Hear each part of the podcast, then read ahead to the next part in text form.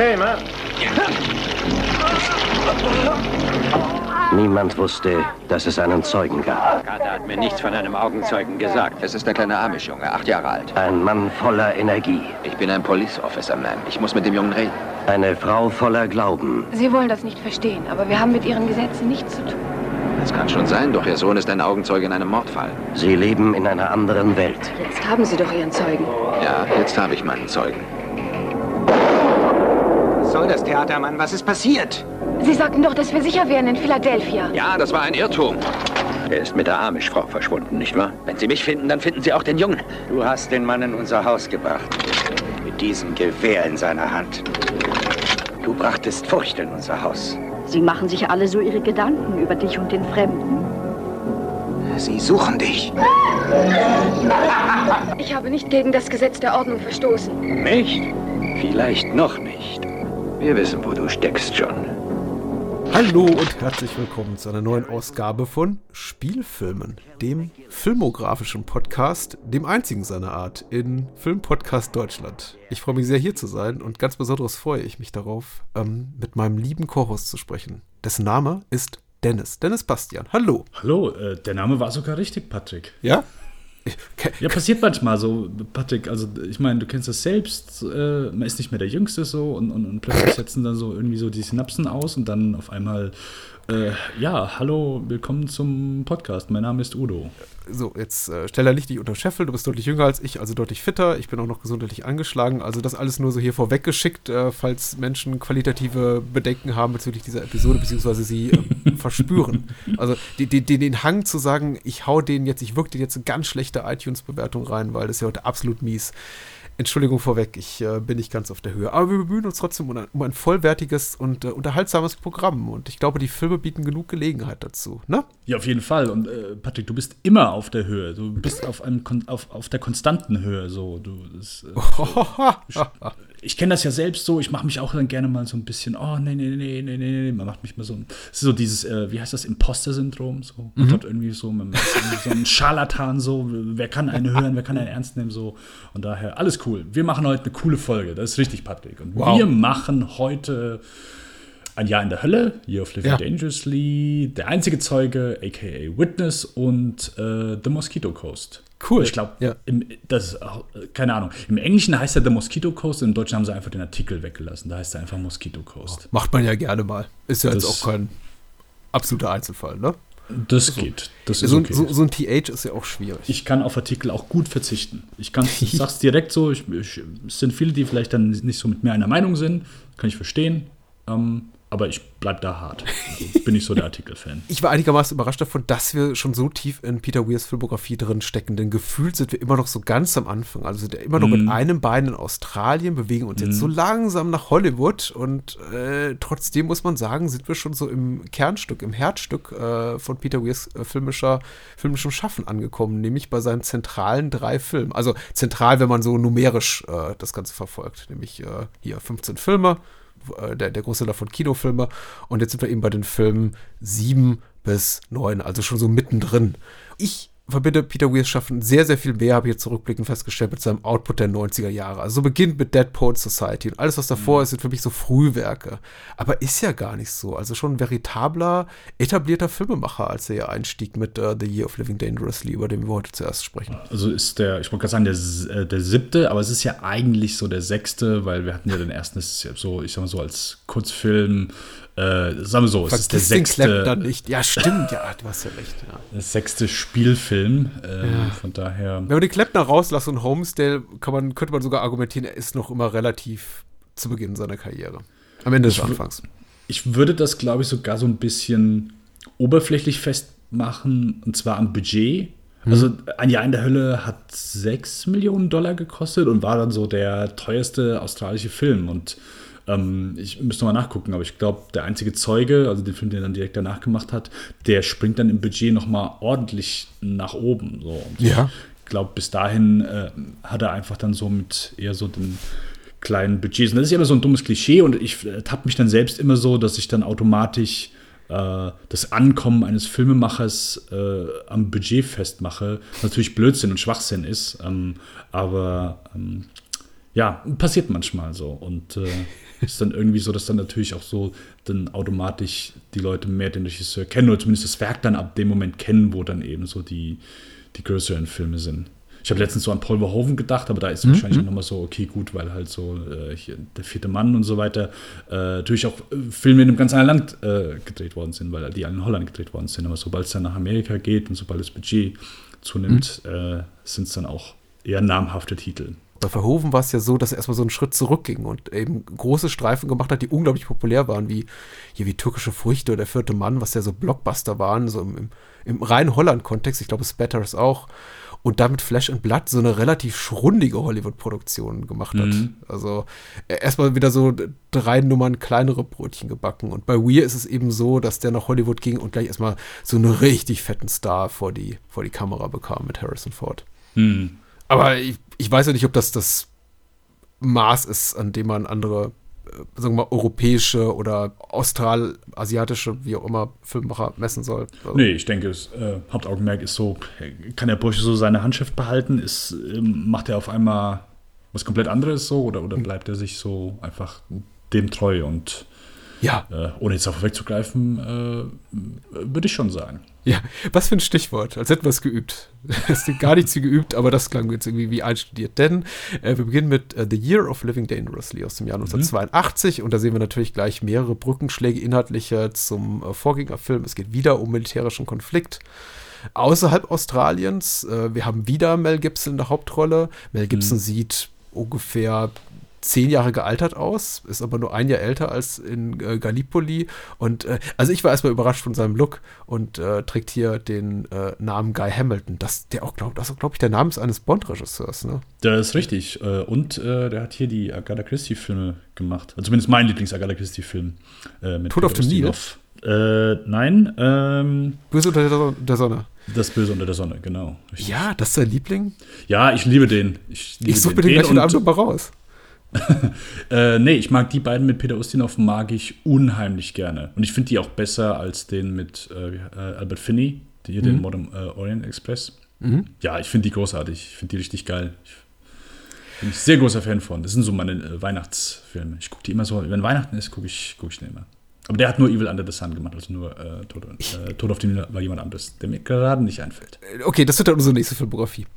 äh, zurück zu Ein Jahr in der Hölle oder The Year of Living Dangerously. Äh, kurz zum Inhalt, äh, geht um einen Auslandskorrespondenten, einen australischen, den spielt eben Mel Gibson, der hat eben diesen Namen Guy Hamilton und äh, der landet während der militärischen Un Unruhen in Indonesien Mitte der 60er Jahre und erlebt eben in Jakarta Abenteuer mit Einwohnern des äh, Unruhestaates äh, inmitten eines militärischen Konflikts mit seinen Kollegen von der schreibenden Presse, die dort auch äh, sich rumtummeln und sie ihre Zeit auf mehr oder weniger, weniger sinnvolle Art und Weise äh, vertreiben und trifft dort mhm. unter anderem eben auch auf Billy Kwon, das ist, ist ein Fotograf, ich glaube Chinese, zumindest zu teilen.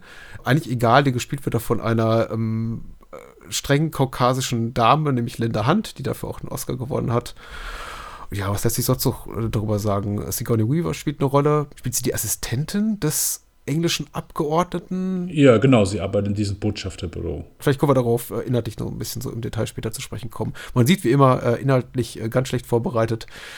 Ähm, zum Cast habe ich, glaube ich, das Wichtigste gesagt. Gibson, Weaver, Hunt. Äh, ansonsten Musik fand ich bemerkenswert. Maurice Jarre äh, zum ersten Mal an den äh, Toninstrumenten mit seinem Sohn. Jean-Michel Jarre hatte wir ja schon zusammengearbeitet bei Gallipoli. Und ansonsten wieder das bewährte Team hier mit, mit Wendy Stites, äh, Weir's damaliger Ehefrau, Russell Boyd an der Kamera, also viele, viele bekannte Namen. Und äh, Weir hat auch am Drehbuch mitgeschrieben. Genau, zusammen mit David Williamson, mit dem er auch äh, der Gallipoli auch geschrieben hat. Ja. Dein Erstkontakt mit dem Film? Ja, ja, wollte ich, stand schon ewig auf meiner Liste, auf der äh, sogenannten Watchlist und ja, endlich, äh, endlich dazu gekommen, den zu gucken. Mein, meine Erstsichtung dieses Films. Äh, ging, ging mir ähnlich. Äh, und ich weiß gar nicht warum. Denn das eigentlich ist er so inhaltlich wie auch das involvierte Personal betreffend sehr reizvoll für mich. Und ich weiß gar nicht, warum ich so lange gewartet habe, um, um ihn zu sehen. Vielleicht auch, weil er immer noch nicht so wirklich gut verfügbar ist hierzulande. Also es ist kein Film, der jetzt Mhm. irgendwie an jeder Ecke aufschlägt. Ich habe mir die, ich habe mir die, die gebrauchte Paramount-DVD gekauft, die so ein bisschen matschig aussieht. Ich glaube, der Film wartet aber auch immer noch auf eine wirklich schöne HD-Veröffentlichung. Ja, also ich habe ihn auf Amazon Prime geliehen und Mhm. sah da auch jetzt nicht bombig aus. Und äh, natürlich wieder viel zu spät gemerkt, nur deutsche, deutsche Sprachausgabe. Oh, no. Äh, ich habe im englischen Original geguckt und äh, ich, also ich war jetzt auf jeden Fall sehr, sehr, sehr, sehr beeindruckt. Äh, wie, wie hat dir denn gefallen? Äh, vielleicht ändert sich das ja gleich noch bei einem Film, den du nur in Deutsch gesehen hast und ich in der englischen Sprachausgabe. Ach so, Aber, ja. Äh, ist nur eine Vermutung von mir. Okay, ich okay. habe ja sonst keine Ahnung. Sorry. Ähm, äh, ich muss gestehen, ich war etwas enttäuscht Ja. von äh, The Year of Living Dangerously. Ähm, zuerst mal so das Gute, also äh, Mel Gibson, du, auch wenn er noch hier so sehr jung ist und du siehst so, so seinen äh, Mad Max-Stil auf jeden Fall, zumindest von der Haarfrisur auf jeden Fall. So die längeren Haare, die kommen dann erst später. Ähm, aber der, der ist schon gut, äh, der ist charismatisch so und, und äh, ja, passt da sehr gut rein. Auch so dieser Enthusiasmus, den er so mitbringt, so kommt als Reporter dahin und, und will was tun und ähm, ja, äh, passt einfach gut. Ist, ist schon so eine kleine äh, Movie-Star, Filmstar-Performance auf jeden Fall. Sigourney Weaver hat mir auch gut gefallen. Äh, ich habe es im Deutschen gesehen. Angeblich ist der ihr Akzent wohl nicht so Bombe, äh, der englische Akzent im Original, aber da konnte ich dann wenig, äh, wenig zu sagen. Ich auch nicht, Ähm, ehrlich gesagt. Das ist mir zumindest nicht aufgefallen. Aber gut, dass du es ja äh, erwähnt hast. Ich habe im Vorfeld gehört, ja, Linda Hunt ist ganz fantastisch in dem Film und so weiter. Und ich, okay, okay, okay. Und ich gucke den Film und ich nach einer Stunde, ich denke so, okay, äh, kommt diese Linda Hunt noch? Oder äh, und dann habe ich irgendwann, bin ich, glaube ich, mit Sicherheit kurz vor, ja, vielleicht so nach Dreiviertel des Films äh, bin ich auf äh, Letterboxd bzw. IMDb gegangen und gesagt, okay, gut, wen spielt die? Oh, oh, okay. Okay, verstehe. Ja, äh, ich war äh, vollkommen davon überzeugt, dass dort ein, äh, ein äh, lokaler Mann äh, gecastet wurde äh, und keine, keine Frau. Von daher war ich übelst überrascht. Ähm, ja, ich, wie gesagt, ähm, ich habe es im Original, äh, nicht im Originalton gesehen, so. Keine Ahnung, ob man es nochmal an der Stimme irgendwie so mitbekommt, aber äh, nee, Also Deutschen, Linda also- hat halt diese sehr äh, tiefe Stimme. Ich glaube, sie ist auch Ja. eine sehr, sehr gefragte Voice-Over-Stimme. Ja, die ist, glaube ich, die Sprecherin so in jedem God of War-Spiel und so. Ähm, ja, auf jeden Fall, ey, äh, sehr geile Performance, auf jeden Fall. Fand ich sehr, sehr beeindruckend. Ähm, nicht nur irgendwie so, hey, dass hier eine Frau einen Mann spielt und man es gar nicht merkt, so. Auch sonst fand ich es einfach eine sehr schöne Performance. Ich glaube, es ist nicht verkehrt zu sagen, dass die hier so das ähm, sie, aber äh, er als Charakter so das Herzstück des Films ist so, da macht, glaube ich, würde ich zumindest sagen, gerade so äh, gibt später so eine dramatische Situation so, das ist so zumindest in einem Film, wo mir, wo ich nicht so viel festmachen kann, wo ich sage, oh, okay, da bin ich emotional viel mitgegangen, so, da war später aber eine Stelle so mit ihr, wo ich, wo mir das am ehesten passiert ist. Ähm, ja, äh, ich glaube, der fängt so die Stimmung in diesem Land zu der Zeit so ganz gut ein und dass ich irgendwas davon weiß, so, aber es fühlt es sich zumindest so an. Aber so im Nachhinein würde ich sagen, der Film fühlt sich nicht so besonders rund an. Ähm, ich ich habe so eher das Gefühl, ich bekomme einzelne Segmente zu sehen und nicht irgendwie so eine, ähm, eine gut erzählte Story. Also der Film legt, glaube ich, großen Wert auf Atmosphäre, wie viele von Peter Weirs Filmen. Äh, das hat auch hier funktioniert, aber hier habe ich mich so ein bisschen, fand ich etwas träge, muss ich sagen. Ähm, ich hatte so ein bisschen, ich meine, Erwartungen sind immer nicht so gut, so gerade wenn du es mit anderen Filmen vergleichst, aber ich mag zum Beispiel von Oliver Stone seinen ersten Film Salvador sehr gerne. Und der Ja. fühlt sich wirklich sehr gefährlich an und, und das hatte ich auch so ein, äh, ein Stück weit erwartet. Und ähm, der Film hat sich in, an vielen Stellen nicht so gefährlich angefühlt oder nicht so, nicht so spannend. Und vielleicht ist es auch gar nicht so das, wo, wo Peter Weir hin wollte. Ähm, also zum Beispiel es gibt so eine Szene mit diesen Aufruhen, wo, wo Billy und Mel Gibsons Charakter in einem Auto sitzen und sie filmen so diesen, diesen Aufstand, äh, aber keine Ahnung, die lachen halt währenddessen und nachher immer so ein bisschen so äh, und keine Ahnung, so die ganze Situation äh, fühlt sich, glaube ich, nicht so gefährlich an, wie es vielleicht eigentlich, keine Ahnung, rüberkommen sollte. So. Und das, das fand ich dann etwas, etwas schade. Ich bin da ganz bei dir. Ich glaube, ich habe ein sehr viel wohlwollenderes Gesamturteil, weil mir der Film mhm. tatsächlich sehr, sehr gut gefallen hat, summa summarum. Allerdings auch eher so aus, ähm, ich, ich fand den einfach eher interessant. Oder mhm in dem Sinne, dass ich das Gefühl habe, Peter Weir versucht hier in einem Stück Unterhaltungskino unter zwei Stunden eine sehr, sehr komplexe Geschichte zu erzählen, die eben nicht nur emotional berührt, sondern auch gleichzeitig so ein bisschen hier an eine Art von Bildungsprogramm verpflichtet ist, äh, Message-Kino, Agenda-Kino und er schafft nicht ganz, das alles so paritätisch oder in, in jeder Hinsicht befriedigend unterzubringen. Ich habe auch das Gefühl, dass so ein bisschen Flickenteppich-like, was merkt, was, was ein bisschen irritiert zunächst, weil ja Gallipoli auch durchaus also ein, ein globetrottender Film ist, der hier und da Geschichten erzählt und dann wieder die Perspektiven wechselt und dann auch mal wieder eine Figur für 20 Minuten komplett aus den Augen verliert, nur damit die dann wieder höchst dramatisch zurückkehren darf. Und ähm, ein Jahr in der Hölle ist diesbezüglich ähnlich und trotzdem kommt das alles nicht so ganz so gut zusammen, also zumindest nicht für mich in der Art und Weise, dass ich zu Beginn des Abspanns so da sitze und denke, meine Güte, hat mich das, hat mich das mitgerissen, weil ich eben die Geschichten für sehr, sehr unterschiedlich, als sehr, sehr unterschiedlich mitreißend äh, empfinde. Ich habe tatsächlich mit Guy Hamilton, also mit der Figur, die, die Gibson hier spielt, hm. vergleichsweise wenig anfangen können. Und das macht es eben ja. auch nicht unbedingt besser, dass er, genau wie du es beschreibst, meistens in Situationen reingerät, in denen er eben von in denen er eben von Figuren, die ihn umgeben, gesagt bekommt, wie unglaublich gefährlich das alles ist und wie sehr er doch auch um sein Leben fürchten müsse. Und äh, wenn er das tue, dann würden die, äh, die, die Militärs ein Kopfgeld auf ihn aussetzen und er müsse um sein Leben fürchten. Und trotzdem fühle ich nie so richtig diese Bedrohung. Wohingegen ich bei dieser ganzen Geschichte, dieser ganzen Liebesgeschichte, nicht so sehr zwischen hier Sigourney Weaver, also Jill oder Jilly, wie sie im Film immer genannt wird, und ihm und äh, Billy Quad, also dieser Dreiecksbeziehung, da konnte ich irgendwie ab, ab durchaus mitgehen und fand es dann regelrecht bedauerlich, wenn der Film so zwischenzeitlich auch das, äh, die, die so ein bisschen aus dem Auge verliert, weil ich glaube, das wäre der interessantere erzählerische Aufhänger gewesen, da den Fokus drauf zu legen und das andere quasi so im Hintergrund ablaufen zu lassen. Äh, weil, also gerade, du, du hast ja recht, also Linda Hunt macht ihre Sache großartig. Sie ist zu der Rolle gekommen, weil ich glaube, die Erstbesetzung für Billy Quan äh, abgesprungen ist auf Wunsch von, also nicht freiwillig, sondern auf Wunsch von ähm, Peter Weir und Gibson. Also Gibson, der gesagt hat, ich komme irgendwie mit der mit dem Schauspieler, glaube ich, nicht klar. Also war, durch, war, war zuerst mit dem Mann besetzt und dann Linda Hunt wohl eingeflogen wurde und nur ganz wenig Zeit hat, sich auf die Rolle zu, äh, vorzubereiten. Aber diese Dynamik zwischen, also Guy und Billy und eben Jill, die funktioniert für mich ganz hervorragend. Wohingegen ich so bei dem ganzen Kriegsgeschehen denke, ah, das ist das kommt nicht so richtig bei mir an. Also die Tragweite dessen, was wir so sehen. Äh, trotzdem natürlich äh, technisch ganz groß. Hm, ja. Es gibt ja dieses Law of Diminishing Returns, äh, gerade wenn man sich eines Stoffes annimmt, den man so oder so ähnlich schon mal vorher adaptiert hat und dadurch, dass er eben eine inhaltlich sehr, sehr starke Parallele hat zu Gallipoli, finde ich auch, muss The Year of Living Dangerously zwangsläufig so ein bisschen enttäuschen, zumindest das in meiner, in, in meinem Ansehen. Trotzdem ich eben sagen muss, äh, alles in allem fand ich ihn sehr stark. Aber nicht so stark wie Gallipoli.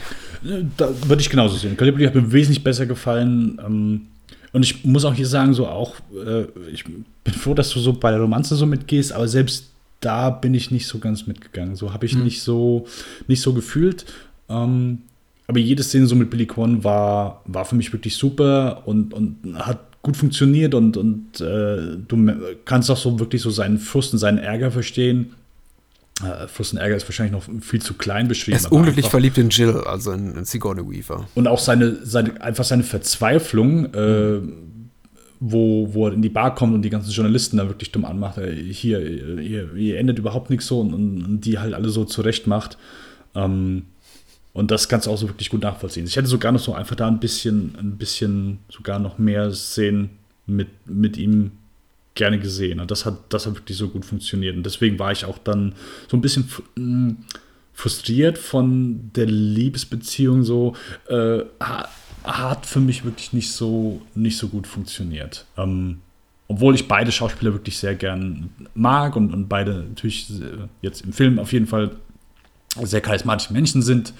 Aber keine Ahnung, hat, hat für mich da nicht so, bin ich nicht so mitgegangen. So, ich tue mich eh mehr schwer damit, so Liebeleien in, in manchen Filmen. Es, es ist, ich will auch gar nicht sagen, es ist, glaube ich, unfair zu sagen, dass hier das wirklich aufgesetzt und so, das äh, ganz und gar nicht.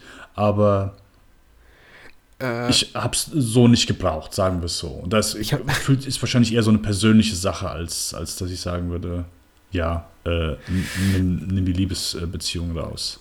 Du sprachst von, von Erwartungshaltung und Erwartungshaltung ja. ist ja wirklich mal, manchmal eine Bitch. Und ich habe mich eben auch dabei ertappt, dass ich äh, mit eben Blick auf den Cast und mit Blick auf die Tatsache, dass eben Mel Gibson und Sigourney Weaver äh, quasi ein mögliches Liebespaar spielt und da eben auch eine Liebesbeziehung äh, eine Rolle spielt im Film. So viel wusste ich auch schon äh, mhm. vorab.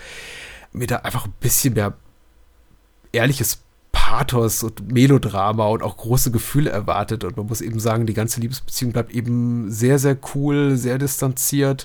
Mhm. Und wenn sie dann eben stattfindet, kommt sie für mich, möchte ich sagen, aus dem Nichts. Aber mhm. äh, ja, doch tut sie doch schon zu großen Stücken und wirft für mich auch eben auch noch viel deutlicheres Licht auf die Tatsache oder auf die, auf die Frage, äh, auf die Figur eben von, von Billy Quan, der, der, den ich immer so im Hinterkopf habe, als den, den verschmähten Liebhaber, der natürlich bei Sigourney Weaver, der englischen Diplomatenassistentin oder selber Diplomatin, äh, nie, nie, nie einen Stich landen konnte.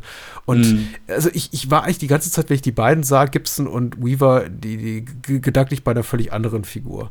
Was mhm. mich auch wiederum dann gleich wieder zur nächsten Frage äh, verführte, nämlich inwieweit das überhaupt für, für mich so boah, angebracht ist, äh, mitzufiebern mit einer Figur, die, glaube ich, australisch-chinesischer oder kaukasisch-asiatischer Herkunft sein soll, aber mhm. eben von einer Amerikanerin gespielt wird, ob ich das alles so cool finden kann. Aber das konnte ich ganz schnell abschütteln. Und ich habe auch mal versucht, mich so ein bisschen in die, in die retrospektive Kritik dazu einzulesen, ob das heute, äh, Stichwort kulturelle Aneignung und so, auch, kritisch diskutiert wird. Äh, damit ein bisschen beschäftigt. Und das Thema findet anscheinend überhaupt nicht statt. Also nie, nie, jemand, nie hat jemand Linda Hand dafür belangt, dass sie eine Figur einer anderen Ethnizität spielt. Hut ab, Chapeau an äh, Mrs. Hunt oder Miss Hunt dafür, dass sie das so schafft, weil äh, als ich Billy Quan eben jetzt erstmals sah und ich hatte Linda Hunt äh, in Erinnerung aus Lieblingsserien wie The Practice oder, oder hier die, die Museumskuratorin da in, in The Relic und irgendwie die, die, ganz vielen anderen Rollen. Nicht die Erwartung, dass sie mich so packen könnte in ihrer Darstellung, aber, aber hat sie wohl. Ich würde sagen, sie ist die einzige Figur, mit der ich so richtig mitfiebern konnte. Und dabei hat sie gar nicht so so wahnsinnig smarte Sachen zu sagen. Denn ich meine, das Drehbuch ist einigermaßen kompetent, basiert auf dem Roman von CJ Koch, der eben auch äh, mitgeschrieben hat an dem Drehbuch. Aber sie ist schon dazu verdammt, sehr, sehr viele auch Kalendersprüche aufzusagen, habe ich das Gefühl. So, ah, die, die, die, die, the bitterness of a failed, of, of, of the failed romantic, sagt sie, glaube ich, äh, zu, zu Guy Hamilton, nachdem er seine Liebe nicht äh, erwidert sieht zu, zu Jilly. Und äh, also viele der Sachen, die sie sagt, sind schon so platitüdenhaft, möchte ich fast behaupten. Wollte ich gerade sagen, gehe ich mit, aber ich fand es bei ihr wirklich überzeugend. Ich, äh, also, ich habe das immer so festgemacht. Ähm, äh, wir kennen alle so die, die Stelle in einem Film, wo jemand auf die Knie fällt und guckt in die Kamera oder guckt nach oben und schreit einfach Nein. Und entweder musst du halt einfach, muss schon ein guter Schauspieler sein, damit sowas einfach nicht pathetisch wirkt und nicht äh, klischeehaft das muss einfach so, keine Ahnung, von der Story her passen und so. Mhm. Und das waren immer so mein einfach, wo ich gesagt weil ich immer früher bin ich immer sehr, habe ich sehr allergisch gegen wirklich klischeehafte, sei es Sätze, sei es Szenen, äh, reagiert oder wo, wo, ich der Meinung war, hey, das ist zu klischeehaft oder keine Ahnung, habe ich schon tausendmal gesehen oder wirkt pathetisch und so, äh, gehe ich nicht mit.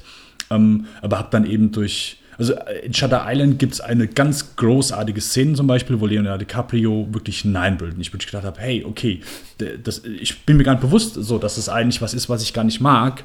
Ähm, ja. Äh, ja. und das war dann so der, äh, für mich so der Anfang, wo ich sagte, hey, okay, vielleicht einfach nicht so engstirnig manchen äh, platitüdenhaften äh, Dingen gegenüber sein. Manchmal funktionieren die in dem Film einfach gut und, und wenn sie von einem guten Schauspieler oder einer guten Schauspielerin äh, dargestellt werden, dann kann ich da auch offen damit umgehen. Äh, hier genauso. Ähm, vollkommen bewusst, dass da manche Sachen so, gerade so am Anfang, so gibt es ein paar, so wenn sie am Strand lang gehen und sie sagt, ja, du bist der ide ideologische junge Mann, der jetzt hier sowas mhm. verändern will und so weiter.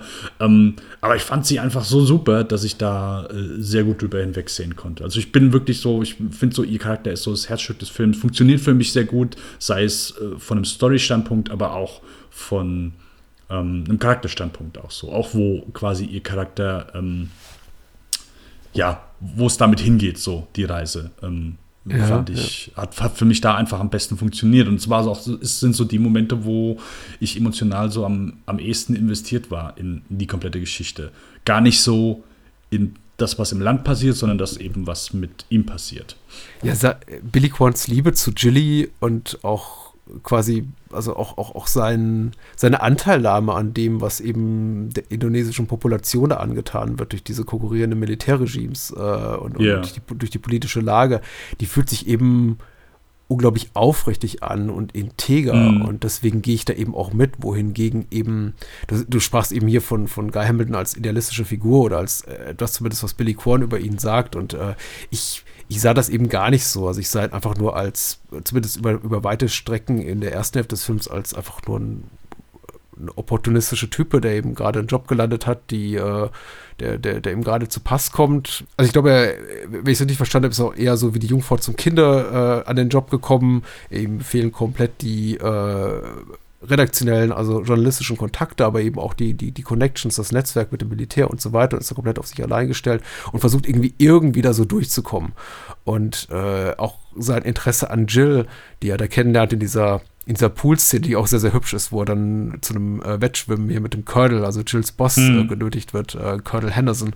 Die ist auch wunderschön, aber ist für mich eben auch geprägt so von der grundsätzlichen Haltung von Guy, äh, der einfach, glaube ich, sich Sachen nimmt oder versucht, sich Sachen ja anzueignen, habhaft zu werden, die, weil sie eben einfach gerade da sind, weil er, weil er es kann und nicht so sehr, weil er da äh, ideologisch, also Kraft seiner Überzeugung hintersteht.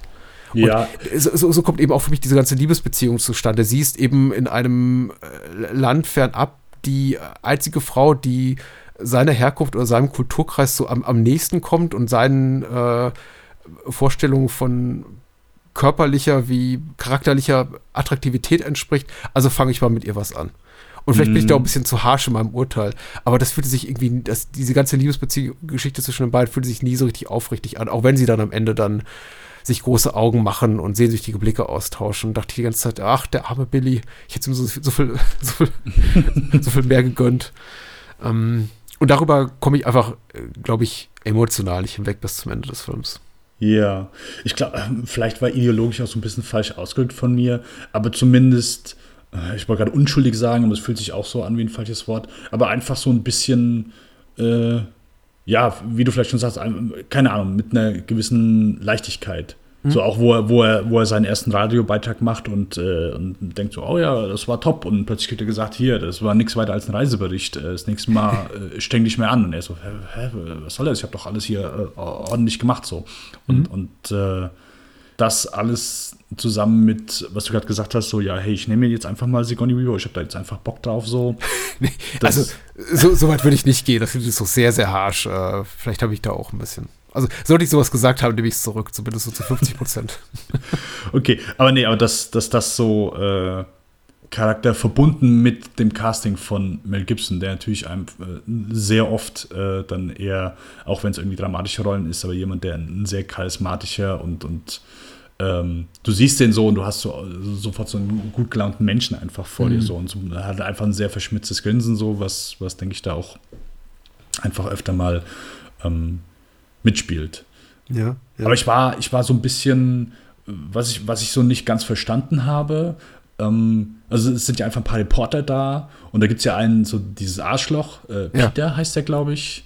Ähm, auch wo, wo sie bei, im, in, diese, in dieser Bar sitzen und er lässt dann diesen einen äh, oh ja, Pete. Diesen, hm, ja. Hm. Genau, diesen einen Jungen, so gibt er Geld, dass er ihn da tanzen lässt und so weiter und halt einfach äh, schlimm so und er ist einfach so ein richtig, richtig ekelhafter Typ und jedes Mal, wenn die beiden irgendwie so zusammen irgendwie reden, selbst wenn es dann, wenn es dann irgendwie um Jill geht, dass er, keine Ahnung, er haut ihm ja eine runter und so. Und die verstehen sich ja in meinen Augen nie so. Keine Ahnung. Für mich kam dann so plötzlich die Szene, wo, wo er sich mit ihm dann irgendwie so gut versteht. Die sitzen in der Bar, sind am Trinken und so weiter und mhm. äh, dass die auf einmal so diese, diese, so, keine Ahnung, von jetzt auf gleich so Buddies sind, das hatte ich nicht so ganz, ganz nachvollziehen können. Ich meine, gut, ist danach wieder vorbei, weil der föhnt ja dann hier Istanbul, glaube ich, zum Friedhof geht, mhm. äh, wo die ganzen Prostituierten sind ja, äh, das war so ja. eins, wo ich gedacht habe, äh, okay, äh, habe ich irgendwas verpasst, so ein Bruch, weil ich dachte, die, die mögen sich nicht so und plötzlich sitzen die in der Bar, sind betrunken und so weiter, haben eine gute Zeit, tanzen da zusammen. Ich bin aber auch ganz bei dir und ich vielleicht, vielleicht äh, zeugt das jetzt auch von, von großer Oberflächlichkeit meinerseits oder vielleicht sogar unsererseits, wenn ich das sage, ich hätte mir da einfach ein bisschen mehr, naja, auch, auch Aufrichtigkeit und, und eine eigene Überzeugung seines unseres Protagonisten gewünscht. Aber lange, lange Zeit bin ich eben mit ihm gestrandet in diesen Kneipen, in der eben ständig rassistische und sexistische Spitzen abgefeuert werden. Da wird gesoffen, mhm. da wird ab irgendwie die, die, die äh, Bevölkerung, die, die einheimischen Jakartas, irgendwelche Gestalten, die da rumlaufen, erniedrigt, gedemütigt für, für Geld zu irgendwelchen Kaspereien äh, gezwungen oder bequatscht. Und das wirkt alles so.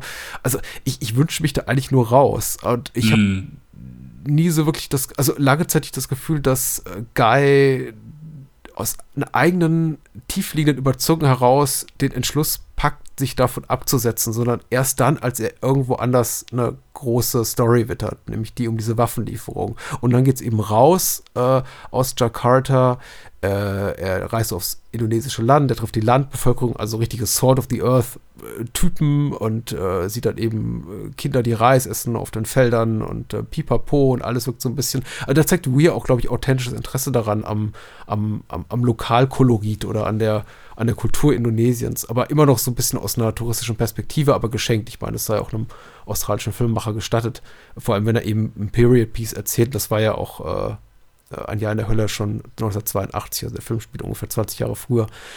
Da wird mir, da, da kommt mir dann einfach Guy ein bisschen näher in solchen Momenten, aber mir fehlt einfach so dieser, vielleicht wie gesagt, da bin ich vielleicht ganz oberflächlich, einfach so ein Moment der Come-Uppens für diese ganzen schrecklichen Gestalten, die wir dort in Jakarta sehen. Diese Journalistentypen, die einfach yeah. nur absolut ekelhaft sind. Und da hätte ich mir dann tatsächlich vielleicht auch eher so dass das, das Hollywood-Klischee einer Szene gewünscht, in denen einfach Guy zu denen kommt und denen den Whisky vom Tisch wischt und einem noch mit der Flasche eins überbrät und sagt, ihr blöden Penner, was macht ihr eigentlich? Da draußen sterben Leute und verhungern Menschen und ihr, ihr sitzt hier drin mit eurem äh, hedonistischen, kulturhegemonialen Gehabe und, und, und denkt, ihr seid die Allergrößten, euch kann keiner was. Äh, gehe ich voll mit. Ich meine, im Grunde haben wir die Szene, aber sie ist halt nicht, also es ist nicht Guy, der es macht, sondern es ist Billy. Ja. Ähm, ja, äh, deswegen hast du eben recht. Also, das würde nicht passen, wenn ich, wenn ich Guy so als ideologischen Menschen äh, bezeichnen würde. Das, idealistisch meinst du wahrscheinlich. Äh, idealistisch, ja, richtig. Ja. Äh, pardon.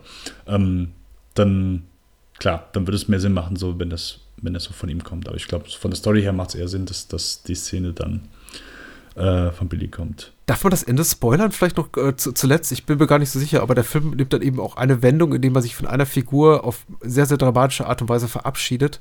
Hm. Bei der ich dachte, ach nein, jetzt sind wir mit der mit dem weniger interessanten äh, äh, Hauptcharakter irgendwie gestrandet und die wirklich interessante Figur ist leider, leider verstorben. Ich meine, ist doch mal so ein richtiger Schocker und äh, überschattet eben auch, liegt so ein Schleier der Trauer und der, der Melancholie über das restliche Geschehen. Aber in dem Moment, in dem eben, äh, Achtung, Spoiler 321, äh, Billy Quan, also die von der Hand gespielte Figur, stirbt, von den Militärs aus dem Fenster gestoßen wird, nachdem äh, er eben da ein Transparent aus dem Fenster hängt, was sich gegen die aktuelle gegen das aktuelle Militärregime wendet, da dachte ich schon so, eigentlich ist der Film jetzt für mich gefühlt vorbei, auch wenn er denn dann noch fast eine halbe Stunde geht. Dann sehen wir noch so eine Erschießung, also Hinrichtung hm. und Peter Weir und äh, auch seine Schauspieler, also auch, auch, auch äh, hier Gibson und Weaver tut alles, um das Ganze noch mal so richtig dramatisch aufzuladen. Aber für mich endet einfach der Film, was so mein, mein persönliches Interesse, mein emotionales Investment betrifft, wirklich mit dem Tod von Linda Hans Figur. Leider. Und damit ein bisschen zu früh. Ja, äh, so krass würde ich es nicht sagen. Äh, das war zumindest so der Moment, der mir dann nochmal so ein bisschen, ich sag mal, äh, emotionalen Aufschub gegeben hat. Mhm. Weil, so, ich sag mal, bis dahin ich stellenweise immer so recht passiv dem Film gegenüber war. Mhm. Ähm, und plötzlich war so, oh, okay, jetzt, jetzt bin ich immer wieder, jetzt, jetzt wird es nochmal gefährlich. Vor allen Dingen, weil ich dachte, okay, jetzt, das ist so der Moment, wo Mel Gibson nicht mehr so, ähm, wo er jetzt irgendwas macht so und, und, und keine Ahnung, es nochmal zu irgendeinem Finale kommt oder einfach, dass, dass es nochmal eine Wendung halt so von seiner Seite aus gibt. Aber das mhm. ist dann nicht so der Fall und äh, ist definitiv der Höhepunkt, auch für mich gehe ich mit, weil es einfach Billy ist so, dass, ich habe es jetzt glaube ich schon dreimal gesagt, aber so das, das Herz des Films, das ist halt zumindest die, die Stelle, wo du sagst, okay, gut, ich kann auch komplett nach, nachvollziehen, so äh, warum er das tut, was er tut. Gerade weil ja kurz vorher die Szene kam mit den Journalisten, die er da rund machen und sagt, ey, hier, ich äh, kann einfach nicht sein. Hätte er doch ein bisschen deutlicher machen können. Ist ja auch nicht so, also keine Sorge, wir kommen gleich zu der einzigen Zeuge, wahrscheinlich der Film, den die meisten Menschen, die uns zuhören, auch gesehen haben. Äh, wir sind gleich fertig hier mit dem, dem Jahr in der Hölle, aber ich, ich möchte noch äh, zu, zur Ehrenrettung sagen, äh, wirklich gutes Stück, fantastisches Stück Kino und es ist ja auch nicht so, dass mhm. sie die letzten 15, 20 Minuten trotz Abwesenheit von Billy Kwan durch Tod äh, völlig frei sind von interessanten Momenten. Ich fand zum Beispiel die Szene, in der Kumar, der einheimische Assistent hier von, von Guy, ihn quasi so ein bisschen, ja, belehrt oder konfrontiert mit seinen westlichen Vorurteilen schon auch durchaus sehr spannend. Und da merkt man auch durchaus eben das Bemühen von Weir und seinen Drehbuchautoren, äh, mhm. sich in eine andere Perspektive äh, hinein zu versetzen oder einen anderen Blickwinkel einnehmen zu wollen, als einfach den, den Blick äh, ich wollte sagen, der westlichen Welt, aber das ist ja Australien nicht wirklich. Also kommt darauf an, aus welcher Richtung man eben guckt. Also unser, sagen wir mal, durchindustrialisierten Welt auf die, auf so ein, ein, ein Schwellenland wie, wie Indonesien es war, äh, mit den politischen Unruhen. Also da merkt man tatsächlich aufrichtige Anteilnahme auch der, der Filmschaffenden hier für, für, das, für das Land, äh, dessen Geschichte hier äh, ein Jahr eine Hürde zumindest zum Teil erzählt, wenn sich gerade die Geschichte erzählt von einem australischen Reporter. äh, aber ja, es ist so ein bisschen too little too late.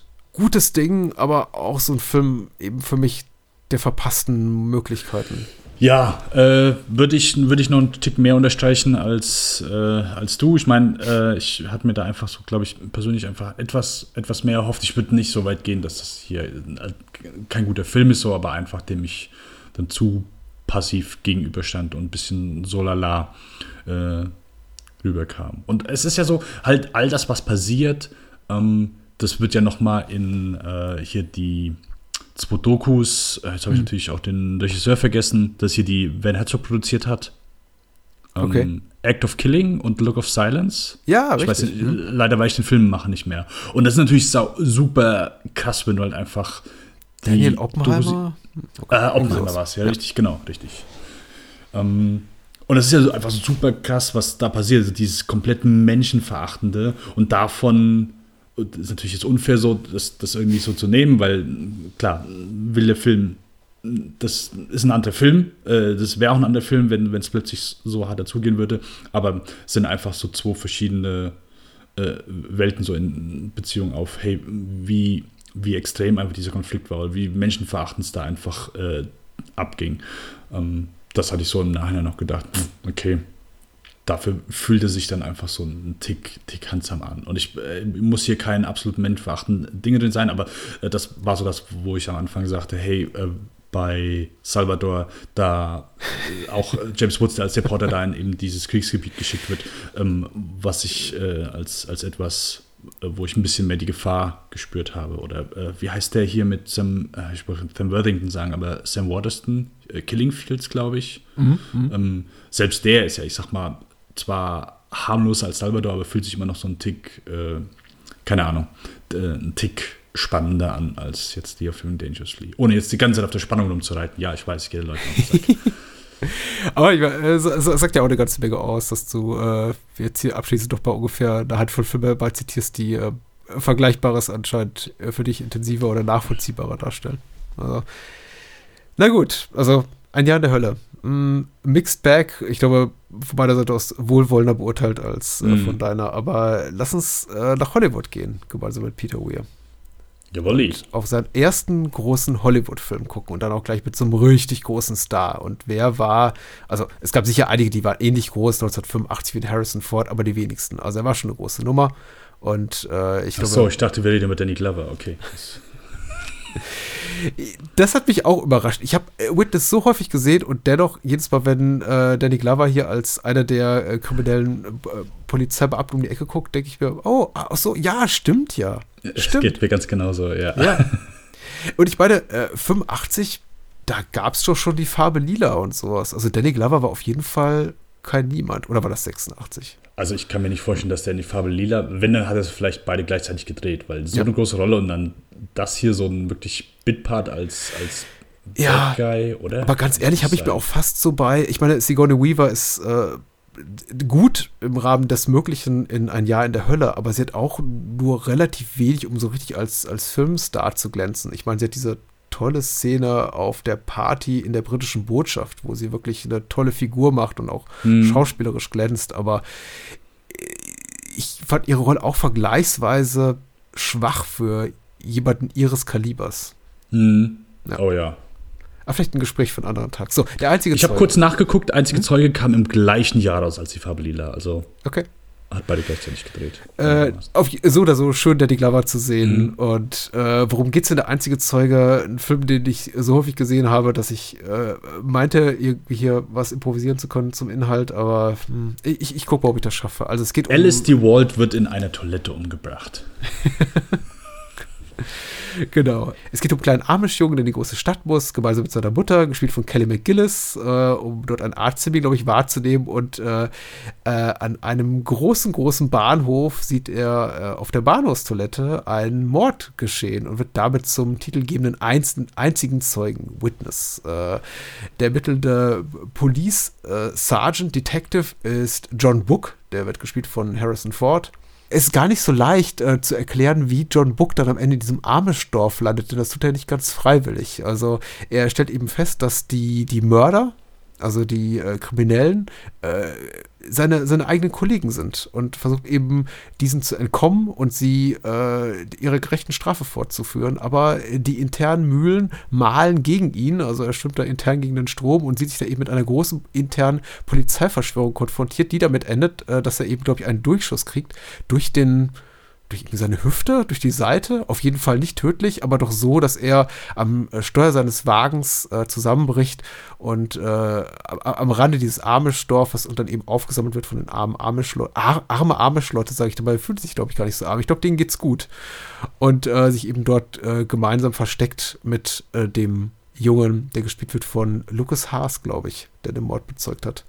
Das habe ich jetzt wirklich, wirklich schlecht zusammengefasst, aber ich hoffe einfach mal, dass der einzige Zeuge durch äh, gefühlt äh, 38 äh, Ausstrahlungen im privat- wie öffentlich-rechtlichen Fernsehen so bekannt ist, dass das alles gar nicht so, so weh tut. Ich habe äh, Kelly McGillis erwähnt, ich habe Harrison Ford erwähnt, ich habe äh, Lucas Haas erwähnt als Samuel, äh, der titelgebende einzige Zeuge und ähm, ja, Alexander Godunov sollten wir vielleicht erwähnen, ne? Als äh, Love Interest von Rachel, von Kelly McGillis. Oder auch nicht, weil dann kommt ja hier Harrison Ford in den Mix. Und Viggo Mortensen hat eine kleine Rolle.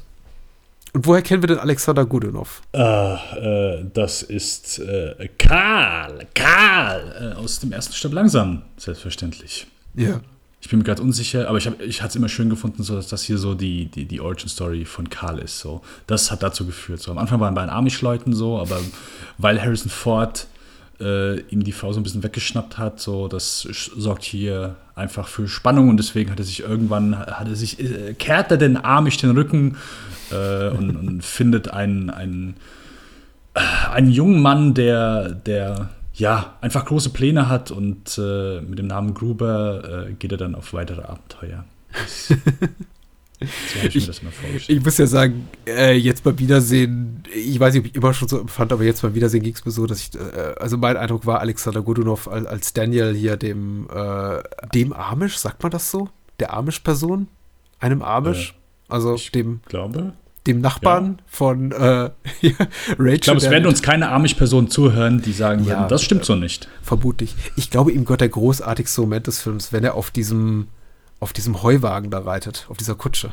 Ich finde das immer ganz groß. Ach so, ja, wenn er so am Bahnhof, äh, ja, ja. verabschieden und Samuel guckt nochmal aus dem, aus dem Fenster, also des vorbeifahrenden Zuges, und da reitet er eben, also stehenderweise auf diesem, auf diesem, auf dieser Pferdekutsche. Ich fand das ganz toll. Es ist, es ist ein äh, lustig, ich muss auch jedes Mal schmunzeln, wenn ich das sehe. Ja. Er ist halt so der, äh, der Player unter den Amish-Leuten. So. Ja. Und dazu der tolle Score wiederum von Maurice Jarre, äh, Kamera John Seal, also auch äh, technisch wieder, wieder ganz toll. Und äh, äh, Peter Weirs Ehefrau Wendy Stites, die schlägt hier wieder auf, diesmal als Associate Producerin. Ich finde es immer ganz lustig, so ihre, ihre, ihre Rolle nachzuvollziehen an der Seite ihres Ehemanns Peter Weirs, weil sie taucht immer in anderen Rollen auf. Mal ist sie Producerin, dann ist sie Setdesignerin, dann ist sie Kostümdesignerin, dann ist sie was weiß ich. Also sie ist auf jeden Fall immer dabei und man kann schon sagen, äh, wahrscheinlich auch keine, keine unbedeutende Kraft, also schöpferische Kraft äh, im, im Werke von, von Weir. Wie hat dir denn Witness gefallen? Hast du ihn zum ersten Mal gesehen? Ich nehme mal an, das nicht. Nee, äh, nein, den habe ich jetzt schon öfter gesehen. Ist aber jedes Mal, so jedes Wiedersehen ist für mich zumindest freudiger, weil als ich den das erste Mal so gesehen habe, war das gar nicht jetzt so für mich das Überwerk. Ja gut, ist es immer noch nicht so, aber ich war damals immer so ein bisschen ähm, enttäuscht, dass er Mhm. irgendwie bei den Amish landet, weil es ist ja schon noch mal so ein, ich sag mal, ein krasser Polizeidetektiv-Film so und, Mhm. und N wird dann zu etwas anderem, oder zumindest sogar zu die, ich sag mal, ja, gute zweite Hälfte, die, äh, die, obwohl sie dann natürlich mit einem, ich sag mal, äh, actionreichen Finale endet, aber schon der Großteil einfach, wo, wo Harrison Ford bei, bei den Amish-Leuten ist, äh, war zumindest für mich bei der Erstsichtung, wo ich dachte, hm, okay, gut, weiß nicht, ob ich das jetzt hier so, so interessant finde, so, aber da war ich auch einfach noch mehr auf, auf einfach den, den Genre-Aspekt fokussiert. Ähm, äh, aber hab den irgendwie nicht losgelassen, so gerade dann, man liest ja immer noch mal so, hey, das Drehbuch ist immer so top. Und mittlerweile sehe ich den wirklich sehr gerne. Ähm, ich mag äh, Harrison Ford hier drin. Ich, äh, Lucas Haas ist so, so Kinddarsteller. Ich, der, der guckt immer groß in die Kamera so. Das kann er auf jeden Fall gut. Ähm, aber ja, ich, äh, ich weiß immer nicht so, so die, die ganze Struktur des Films, so, äh, so dieses Konzept, ja, okay, wie, wie, wir schicken jetzt hier einen Polizisten Ja. ähm, zu eben diesen, diesen Amish-Leuten so, also mit des Films wird es quasi eine, eine Fish äh, out of Water Story sozusagen.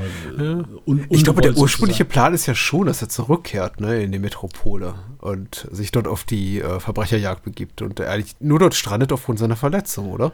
Genau, aber äh, ich sag mal so, durch die Umstände ist es ja dann zumindest so, dass er, wenn er wieder einigermaßen gehen kann, trotzdem Mhm. weiter dort bleibt und Ja. Ja, keine Ahnung, Sachen repariert und, und sich da so ein bisschen. Aber ich sage, es ist ja jetzt nicht so irgendwie, dass er da so in dem Leben komplett aufgeht äh, und, und da auch nicht irgendwie.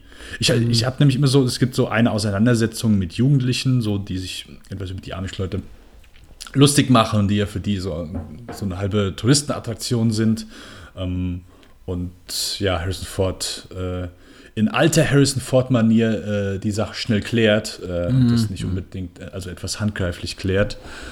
Und ich denke jedes Mal, wenn ich die Szene sehe, ja, hier ist jetzt, glaube ich, die Szene, wo Harrison Ford zurückhält oder wo, wo, wo er dem nicht nachgeht. So, ich denk, je- jedes Mal denke ich so, ah, nee, nee, ist es doch nicht. Ist es doch nicht. Ist es doch nicht. Ähm, ja, äh, ansonsten mag ich den wirklich mittlerweile sehr. Ich finde, der hat ein paar sehr gute Momente. Ähm, Gerade der, also so der, der Mord an sich, also Peter Weir hat ihn immer so beschrieben, ja, es ist so der brutalste Moment, den er je inszeniert hat in all seiner Karriere. Und ich lese das immer und dann sehe ich den Film und denke, so krass, vielleicht bin ich auch einfach dann so, ja, etwas abgehört, aber ich finde das nicht, also es, es, geht so schnell vorbei, du siehst einfach so diesen Kehlenschnitt und äh, ich glaube, keine Ahnung, so. Ich, Ich glaube, empfinde wirkt, zum Beispiel. äh, äh, hm? Er wirkt so hart durch die kindliche Perspektive, wollte ich sagen, vermutlich, weil Ja. er damit reinspielt. Weil ich meine, so in Sachen grafischer Gewaltdarstellung ist da nicht so wahnsinnig viel geboten. Deswegen, und da würde ich so sagen, das sind vielleicht ein, zwei, äh, wo ein, zwei andere Menschen äh, ins Gras beißen, später äh, etwas härter sogar noch als, als, als der Anfang. Aber ja, klar, das ist natürlich auch so der Zielgedanke ähm, oder Zielgedanke des Films, dass eben dieser, dieser junge, unschuldige Junge, der für den die Welt, wo er sich dort am Anfang befindet, eh schon groß genug ist und, und äh, äh, sehr überwältigend und plötzlich so eine grauenvolle Tat sieht. ähm, dass es deswegen einfach äh, etwas eindeutiger rüberkommen soll. Mhm. Ähm, aber ich mag den Moment sehr, wo Lucas Haas äh, auf ein bestimmtes Bild zeigt und ja. so das Zusammenspiel mit Harrison Ford, der was komplett ohne Dialog äh, stattfindet, so er kommt zu ihm rüber, er guckt auch auf das Bild und nickt ihm so zu und, und äh, nimmt so langsam seinen Arm runter. Äh, ist so eine meiner wirklich sehr, so meine Lieblingsszene aus dem Film. Ich finde die so geil gemacht und, und so kriege ich jedes Mal Gänsehaut. Äh, finde ich richtig gut. Die Musik passt auch hier super und ja, äh, ist ein, ist ein sehr schöner Moment äh, in, in diesem Film. Mhm. Und äh, ich glaube, so gerade so Momente äh, gibt es einfach noch zwischendurch, dass das hier sich so ein bisschen absetzt von vielleicht so typischen Polizei-Thrillern oder so ja, sonstigen ja. Werken. Standard ich meine, das ist ja offensichtlich der Anspruch, deswegen finde ich es fast so ein bisschen mhm. bedauerlich und vielleicht auch einfach wenig, äh, zu wenig wertschätzend von meiner Seite, wenn mich ständig das Gefühl beschleicht, die zweite Hälfte ist nicht ganz so spannend wie die erste. Vielleicht ist auch so ein bisschen dieser, dieser voyeuristische Blick, den Weir hat auf das ganze Geschehen dort in diesem Amish-Dorf. Ich habe das Gefühl, er, er selber kann das auch nicht so ganz abschütteln als Filmemacher äh, das alles so ein bisschen wie so eine, also Freakshow wäre zu viel gesagt, aber die, die Amish-Leute dort wie ja, Tiere im Zoo zu begutachten. Also sie werden immer schon so ein bisschen mit, hm, also abwechselnd als die im weitesten Sinne, äh, Achtung, Anführungszeichen, edlen Wilden dargestellt und dann wiederum irgendwie als, als, als hoffnungslos ungebildete, unkultivierte, mm. wie, wie auch immer. Also zurück zur Natur ja und schön rural leben und äh, sich der Technik verweigern, alles schön und gut. Aber so in letzter Konsequenz hat dann doch irgendwie John Book so ein bisschen mehr, bisschen mehr Ahnung, mehr Pfiff. Also eher auch durch äh, Unterzuhilfenahme von Waffengewalt ist in der Lage, diesen Fall zu einem guten Ende zu bringen. Und da hatte ich mir dann noch ein bisschen mehr Raffinesse so auf, äh, gerade so im hinteren Teil gewünscht. Und das, das schon immer. Also ich konnte es, glaube ich, ähm, als Kind oder Jugendlicher, als ich den Film schon sah, nicht so gut benennen. Aber mittlerweile, glaube ich, kann ich kann es ganz gut bezeichnen, dass ich mir da einfach auch ein bisschen mehr Mitwirkung seitens der äh, Dorfbevölkerung, seitens der Amish-Bevölkerung gewünscht hätte auf den letzten Metern, weil so wirkt das Ganze für mich eher so wie so ein, wie so ein Kuriosum, die zweite Hälfte. So, ach, ist ja interessant, die von dir erwähnte Fish Out of Water Story. Ähm, auch hinsichtlich der Liebesgeschichte, die ja nicht, nicht unwichtig ist in diesem Film, die auch eine durchaus prominente Rolle spielt, aber so für die Lösung des Falls spielt eigentlich die Amish-Community außer dass sie ein pittoreskes Setting bietet und eben so ein tolles Mais-Silo, was natürlich auch einen tollen Abgang einem Schurken beschert, ja. spielt, spielt keine nennenswerte Rolle für die Klärung des Falls. Und das fand ich eben so ein bisschen bedauerlich. Da finde ich tatsächlich so die erste Hälfte, die in der Stadt spielt, stärker, auch im Kontext des, was wir sehen von John Book, also Harrison Ford, im Umgang eben mit Rachel und ihrem Sohn Samuel.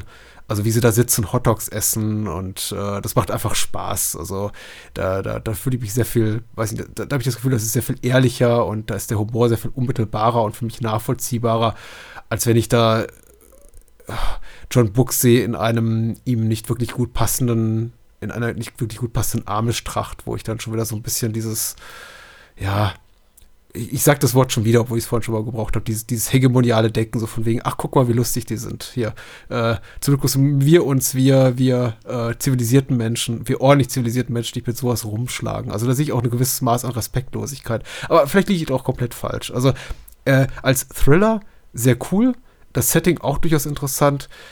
Der Film verliert sich für mich so ein bisschen hit, hinten raus und wird eigentlich hm. dadurch gerettet, dass die Action eben sehr dynamisch ist. Und äh, hm. ich mag diesen Shootout einfach dort äh, in, in den Scheunen und den Abgang des einen Baddies da im Silo. Das ist schon, das sind schon so klassische Filmmomente, klassische Momente des 80er Jahre Kinos, auch Bilder, die einem im Gedächtnis bleiben, aber er ist auch vielleicht ein bisschen zu erwartbar Hollywood in vielerlei Hinsicht, der Film. Und das tat mir so ein bisschen leid, gerade im Kontext eben der Tatsache, dass wir jetzt so intensiv auf Peter Weirs frühes Schaffen geguckt haben und dass da eben schon eine sehr klare, sehr deutliche Verankerung ist im, in der australischen Kulturgeschichte, sowas zu sehen wie diesen, finde ich, recht konventionellen, sehr gut inszenierten, aber inhaltlich doch sehr konventionellen Thriller. Ja, ja. Also äh, ich glaube, mittlerweile so nach ein paar Peter Weir-Filmen kann man immer schon sehen, dass er manchmal einfach so den Plot so ein bisschen aus den Augen, nicht aus den Augen lässt, ist zu viel gesagt, aber zumindest so mal kurz ähm, aufs, aufs Abgleis stellt. So ein bisschen auf äh, Lass mal fünf Grad Pausenmodus. Ja. Genau, richtig. Weil äh, Alison Ford ist ja nicht nur, der lebt ja nicht nur mit den Amish, plötzlich haben wir hier einfach eine Sequenz, wo die äh, ein Haus bauen. So, und, und ja. nichts mit der Sequenz hat ja eigentlich wie du schon sagst, halt irgendwas mit dem Fall zu tun. So, aber das wird ja wirklich rausgezogen, so, es wird Musik gespielt, so, äh, die kommen alle dahin gefahren. Äh, Harrison Ford teilt sich mit Karl noch eine Limo äh, und ja. die bonden ein bisschen ähm, und, und, und, all das. Genau, das, das sind auch all so Sachen, die mich beim ersten Mal dann so gestört haben, weil es natürlich so so diese Erwartung, hey, ich sehe hier einen Polizisten-Thriller, einen spannenden Kriminalfilm Mhm. Äh, und plötzlich, äh, ja, Harrison Ford, okay, der ist verletzt so, aber du, du hast natürlich so auch die Erwartungshaltung, ja, okay, der, der, der wird jetzt hier nicht ewig bleiben, so, sobald er wieder gesund ist, geht's halt, geht's halt wieder weiter. Mhm. Und Peter Weir ist natürlich klar, er möchte auch hier einen spannenden Film szenieren, aber ihm ist, glaube ich, dann auch so gelegen, ja, hey, ich möchte auch hier ein bisschen äh, diese Art Kultur äh, erforschen, klingt auch zu übertrieben, aber zumindest irgendwie so gewissermaßen vielleicht Respekt zollen oder zumindest, ähm, dass er daran interessiert ist, okay, was, was passiert thematisch, wenn ich mhm. jetzt einfach einen, brutalen äh, Einzelgänger oder zumindest einen Polizisten, der, der keine, keine Frau hat, keine Kinder. Ja, und, ja. Äh, also er malt auch wirklich mit seinen, er, er malt auch wirklich mit einem breiten Pinsel. Also äh, ja. so wie John Book die Figur gezeichnet ist, der ist ja wirklich ein, ein, ein, ein, ein taffer äh, Großstadtkopf aus dem Klischeebilderbuch. Also immer so ein bisschen grenzwertig, auch übergriffig, super machohaft. Irgendwie, äh, Leute werden nicht einfach nur in Gewahrsam genommen, sie werden ins, ins Gewahrsam geprügelt. Also das ist schon sehr, äh, also er, er bemüht sich schon sehr so in den ersten ähm, 20, 30 Minuten zu etablieren. Du, der, der John Book, der scheißt Kieselsteine irgendwie abends. Also, oder wie sagt man? Ich weiß nicht, der frisst Kieselsteine und scheißt sie jetzt wieder aus. Äh, so. Egal. Ich habe es noch nie gehört, aber ich jetzt nee, werde ich nur noch sagen, nicht. dass irgendjemand Kieselsteine scheißt. Lassen wir, la, la, lassen wir das. Lassen wir das. Äh, nee, aber klar, Wackerstein zum Frühstück. Es hat irgendwas mit Steinen zu tun. Irgendwas mit Steinen. Ähm, ja, aber äh, klar, also du siehst ja am Anfang so, wenn, wenn sie da die, die, die ersten äh, Leute verhören dieser Bar, so die werden ausgezogen und dann gehen die Tür geknallt und der kleine Junge, äh, keine Ahnung, sitzt so 30 Zentimeter von dem Typen entfernt. War der's? Nee, okay, gut, weiter. Hm. Äh, und auch so, wo sie das erste Mal in diesem Diner sitzen und äh, die äh, und Kelly McGillis Charakter so, ja, ihre Schwester hat gesagt, dass sie, dass sie eigentlich auch, äh, dass sie sich mal äh, jetzt langsam eine Frau suchen sollten und so weiter. Oh ja. Und sie mh, quasi ja, so die, die Charakterisierung von ihm, äh, ich sag mal, verbal so der Kamera entgegenwirft. Mhm.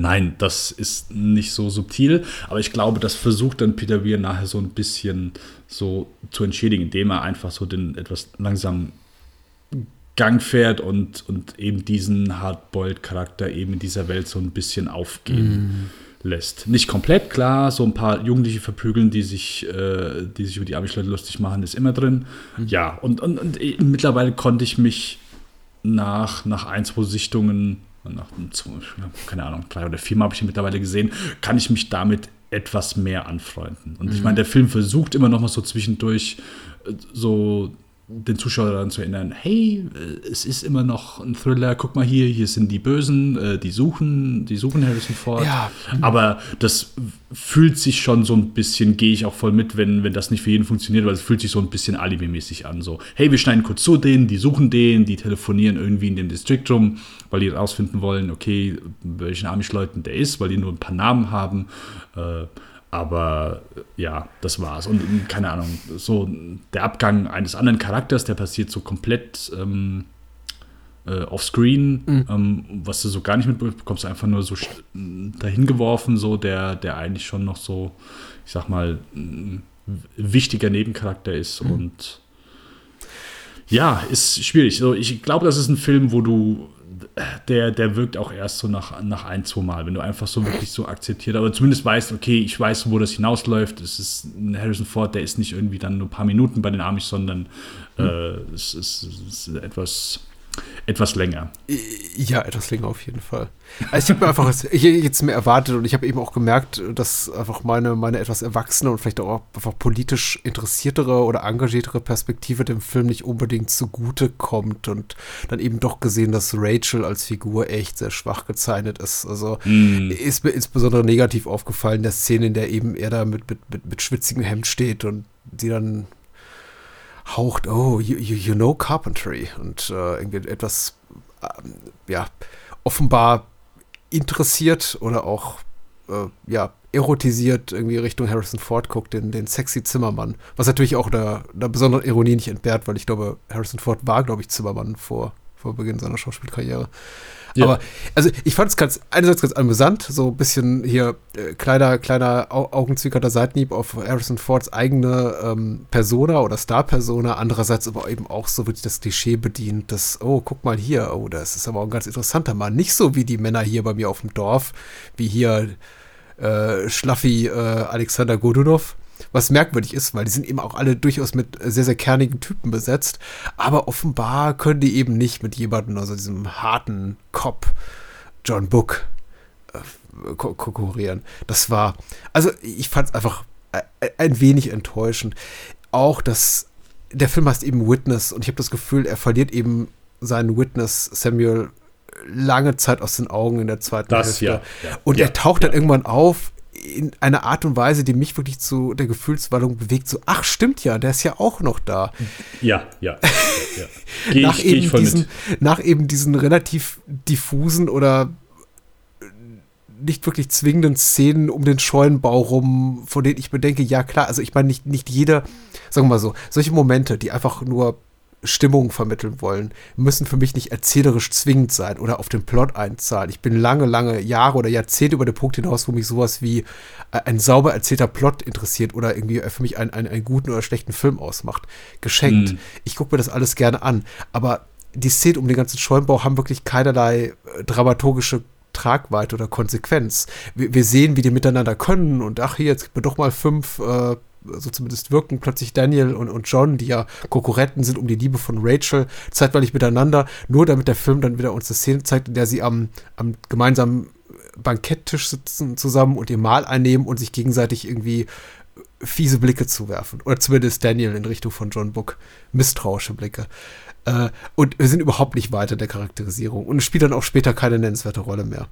Und dafür eben für solche Momente äh, hier Samuel und, und, sein Schicksal dran zu geben, das eines traumatisierten Kindes, das einen Mord beäugt hat und überhaupt die ganze, sagen wir mal so, die ganze Krimi-Handlung fallen zu lassen über weite Strecken, fand ich so ein bisschen bedauerlich einfach. Hätte man eleganter lösen können. Ab und zu wenigstens einen daran erinnern können, ach, da findet doch irgendwie was statt. Auch die Tatsache, dass eben das ganze Department von John Book involviert war in die Vertuschung dieses Mordes. Also scheint es zumindest. Äh, er hat ja einen Kollegen, der dann auch ähm, zu Tode kommt, ne? Carter, mhm. glaube ich. Boah, ich, Namen könnte ich dir nicht sagen. Ja, der Aber eben äh, genau sich mit den äh, bösen, bösen Cops anlegt und dem dann gesagt wird in seiner letzten Szene so, sag ein falsches Wort und äh, dir blüht dasselbe wie John Book. Und dann hört man eben in, in, in der nächsten Szene, ach übrigens, sie haben seine Leiche im Müllschlucker gefunden. Und ähm, das wirkt alles so ein bisschen da reingepresst und nicht wirklich schlüssig in meinen Augen. Also, gut du, es gibt solche Potboiler, bei denen stelle ich das gar nicht, würde ich das gar nicht in Frage stellen, wenn sowas passieren würde. Dass ein, ein komplettes Police Department korrupt ist und hier den anderen deckt und man einfach so äh, Polizisten, die etwas äh, unangenehm auf der Spur sind, in den eigenen Reihen einfach so verschwinden lassen kann oder sie einfach mal so in der Tiefgarage abknallt. Aber der Film hat eben, glaube ich, schon ein, eine, eine, zumindest eine, einem gewissen Maß an Authentizität verpflichtet, das irgendwie auch so den Polizeialltag oder das Leben dieser Amish-Bevölkerung so darzustellen, wie es vielleicht auch so oder so ähnlich in unserer gelebten Realität, in unserem gelebten Alltag sein kann. Und dann sowas passieren zu lassen wie, ja, der ist uns in den Weg geraten, den haben wir da eben in den Müllstucker geworfen. Das, äh, für mich passte das einfach alles nicht so richtig zusammen. Ja, und gerade für jemanden. Ich komme mir vom Hölzchen auf Stöckchen, Entschuldigung. Nee, nee, alles gut. Äh, Gebe ich dir auch vollkommen recht. Und ich krittle auch an einem Film rum, den ich im Grunde ganz gerne mag es fühlt sich zumindest so an wie, wie Überbleibsel aus einem, aus einem Drehbuch, wo jemand, wo du vielleicht erwarten würdest, dass jemand wie Peter Weir sagen würde, können wir das nicht anders lösen? Können wir das nicht so ein bisschen cleverer auflösen so oder, mhm. oder einfach ein bisschen, bisschen umschreiben so, weil ja, es fühlt sich dann schon manchmal, da gehe geh ich, geh ich vollkommen mit auch so gerade, dass, äh, dass es sich manchmal dann anfühlt wie zwei verschiedene Filme mit dann Szenen, die der Film wechselt ja wirklich einfach hart den, den Gang. Du hast dann so das Gefühl, okay, entweder könntest du halt hier einfach einen harten Police, äh, Polizeithriller machen oder mhm. einfach einen Krimi, einfach mit dieser Story und der, der, geht in der Stadt weiter. Oder du hast, keine Ahnung, von Anfang an so äh, Harrison Ford, der, es geht gar nicht so um den Zeugen, sondern es geht um Harrison Ford, der irgendwie mit dieser, gegen Korruption ankämpft und, mhm. äh, keine Ahnung, nach 15, 20 Minuten Opening schon bei einem Amish-Land und uns keine Ahnung, aber das ist komplett Umgestaltung vom Film. Äh, soll hier nicht Thema sein. Äh, aber wo ich dir auf jeden Fall beipflichte, ist, dass der Film äh, seinen äh, titelgebenden Charakter, den äh, Zeugen, Lucas Haas, komplett aus den Augen verliert. Der hat noch mal, wenn die auf der Farm sind, mit, äh, oh, ist das, heißt der Eli? Ich glaube schon. Ja, ja. Äh, die, dieser, der etwas ältere. Mhm, genau. Da hat er ja so, eine, äh, so ein Gespräch mit ihm, beziehungsweise hört er mir einfach zu. Redet der überhaupt fast? Der, der sagt mal fünf, sechs Worte, oder? Ist, der, der spricht nicht so viel. Nein, das glaube ich. Viel. Auf jeden Fall nach der Szene, wo Eli so ein bisschen auf ihn einredet und, und, äh, und sagt, hey, hier, du, du musst das vergessen, was du da grauenvolles gesehen hast. Danach war es das eigentlich so fast mit, äh, mit ihm bis ja. er dann am Ende wieder so auf einem plötzlich auftaucht. Ja, ja, ja. Und das ist so ein bisschen, bisschen schade. So. Und ich, äh, wie gesagt, ich gehe da voll mit. So, das sind ganz viele Aspekte, die, die Sinn machen und die, äh, die Sinn ergeben, pardon. Mhm. Ähm, und klar, die, die so den Film ein bisschen spalten. Und ich habe mich da auch, ja, ich, ich habe keinen, ich sag mal, logischen Grund, weswegen ich sagen würde, okay, mittlerweile kann ich damit einigermaßen was anfangen. Aber ich merke mhm. das oft bei manchen Filmen, dass ich, dass es mir einfacher fällt, wenn die meiner Meinung nach irgendwie vom, äh, in Anführungszeichen, vom Kurs abkommen mhm, äh, mhm. und ich nicht irgendwie erkennen kann, wieso. Äh, ja. Weil sie plötzlich meinen, hey, wir verbringen aber jetzt Zeit hier, obwohl du wissen willst, wie die andere Geschichte ausgeht. Mhm. Das ist klar, irgendwie so der, der Drang und der Wunsch in einen, dass man sagt, ich will aber lieber die spannende Geschichte sehen. Geht mir auch sehr häufig so. und dass ich dann manchmal denke, okay, gut, der Film ist jetzt mehr interessiert an ein, zwei Charakteren und, und will da einfach ein bisschen länger verweilen, ja, als, ja. als es mir lieb ist. Ähm, obwohl ich das gar nicht möchte. Ähm, und das so bei manchen Filmen funktioniert es dann nachher einfach, wenn ich sie ein, zwei Mal gesehen habe, äh, zumindest besser. Bei manchen anderen funktioniert es weniger gut. Hier kann ich mich mittlerweile damit anfreunden, aber ich würde nie so weit gehen und würde das halt irgendwie verteidigen und kann jeden verstehen, der sagt, okay, sobald Harrison Ford auf der Arme, oder sobald es ihm irgendwie besser geht und er wirklich dort etwas Zeit verbringt und mit denen zusammen lebt, ähm, dass dann der Film einfach so ein bisschen abfällt.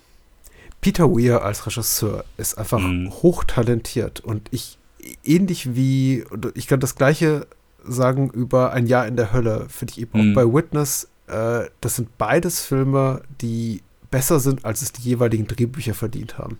Mhm. Ich weiß, was ein Jahr in der Hölle will, ich weiß auch, was Witness will. Und letzterer möchte eben, gefällt sich eben sehr gut darin, in diesem Kontrastprogramm zwischen hartem Cop-Thriller, Police Procedural kontrastiert eben mit diesem äh, Leben der ländlichen Bevölkerung, diesem sehr schlichten, diesem sehr zurückgezogen, diesem sehr ursprünglichen Leben und, und nur um dann auf den letzten Meter noch so ein bisschen klassischen Action-Thriller, fast schon so eine Art Packing Partial Western, so inszeniert mm. das zumindest so äh, fast mm. schon äh, reinzuwerfen. Und er, der Regisseur, also Weir und seine Kollaborateure, Seal, äh, John Seal, Maurice Jarre, aber eben auch Wendy Stites, äh, seine Frau und Produzentin und was weiß ich, was sie noch am Set gemacht hat, die machen eben da was ganz, was ganz Cooles draus. Also ich finde, äh, auf, auf, auf audiovisueller, auf rein ästhetischer Ebene ist der Film wirklich beeindruckend. Jeder, da passt jede Kameraeinstellung, da sitzt jeder Schnitt, da ist jedes Kostüm akkurat. Ich finde auch die Schauspielleistung ganz großartig. Ich ärgere mich eben nur immer wieder über die, die tonalen Brüche, über diesen Rückfall auf äh, Krimi, auf Thriller-Konventionen. Das stört mich eben hier mehr. Und bei mhm. äh, Ein Jahr in der Hölle hat es mich eben so auf, hat mich, glaube ich, vor allem die, die, diese sehr diffuse Figurenzeichnung und die meandernde Erzählweise gestört. Aber genau hier wie dort, sehe ich tatsächlich eher so die Schwächen auf Drehbuchseite. Als äh, inszenatorisches Gesamtpaket ist äh, der einzige Zeuge ziemlich unantastbar und das fast in jeder Einstellung. Also da passt einfach alles. Inklusive dieser einen Einstellung, der eben Danny Glover und, und äh, seine beiden ähm, Handlanger da auf, äh, auf das Armestorf zuschreiten. Und du hast hier ke keine echte Zeitlupe, aber eine gefühlte Zeitlupe, die aussieht, als würden die sich gleich hier äh, zu High Noon treffen für, für, für einen Shootout. Das ist schon, das ist schon toll. Also bin, ich, ich bin echt happy damit.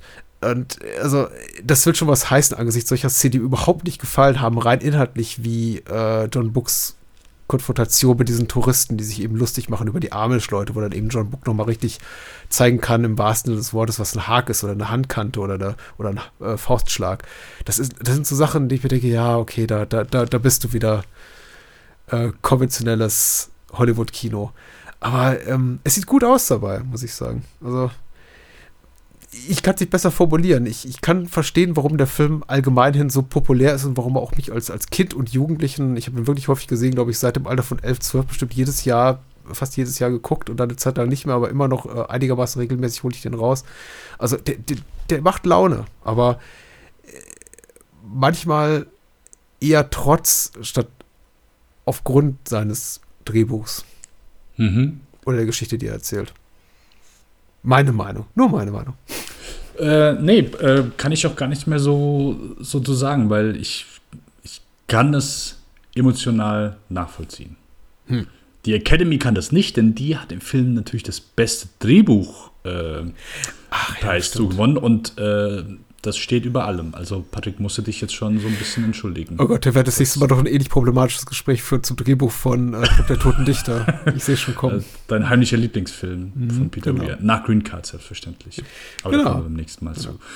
Ähm, äh, was ich eigentlich sagen wollte, äh, Harrison Ford einzige Oscar-Nominierung. So. Es ist immer so komisch, dass, dass das so die einzige, einzige Oscar-Nominierung so von Harrison Ford ist. Ohne dass das irgendwas zu bedeuten hat und so weiter, aber ähm, ja, äh, was ich so zu Harrison Ford gerne noch so loswerden mhm. wollte, und vielleicht kommen wir da beim nächsten Film noch so ein bisschen zu.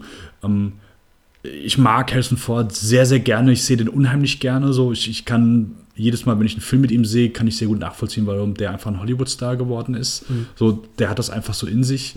Aber ich habe immer mal schon so ein paar Kritiken gelesen an ihm, dass er sich so ein bisschen oft auf seine Hollywood-Persona oder so seine Tricks verlässt mhm. und wenig ähm, schauspielt oder als Schauspieler macht. Mhm. Ähm, und vielleicht, bevor wir zu Mosquito Coast kommen, einfach nur deine Frage, wieso du zu so ihm stehst. Oder würdest du das ähnlich sehen oder ist das einfach so, wo du sagst, hey, ich sehe den einfach so gerne und ich mag Harrison Ford. So ist ja so, keine Ahnung. Evergreen, ich habe selten jemanden gehört, der irgendwie sagt, oh, Harrison Ford mag ich nicht. Äh, aber ich habe dann so, ist, mhm. Ist ja unfassbar schwer, ihn nicht zu mögen. Ich kann aber auch nicht komplett leugnen, dass er natürlich sehr von seiner Star-Persona profitiert und seine Rollen jetzt nicht das große, große Spektrum abdecken wie die eines äh, Philip Seymour Hoffman oder einer Meryl Streep mhm. oder äh, anderer Zeitgenossen, wobei mhm. es äh, Philipp Seymour Hoffmann deutlich jünger ist. Egal. Aber also, er hat nicht die schauspielerische Bandbreite wie einige seiner preisgekrönteren Kollegen. Aber ja, natürlich sehe ich ihn gerne. Und äh, Anschlussfrage, was ist verkehrt daran? Also nicht äh, Anschlussfrage an dich, sondern einfach mal so in die, einfach so in den, in, in, in den Wind gestellt.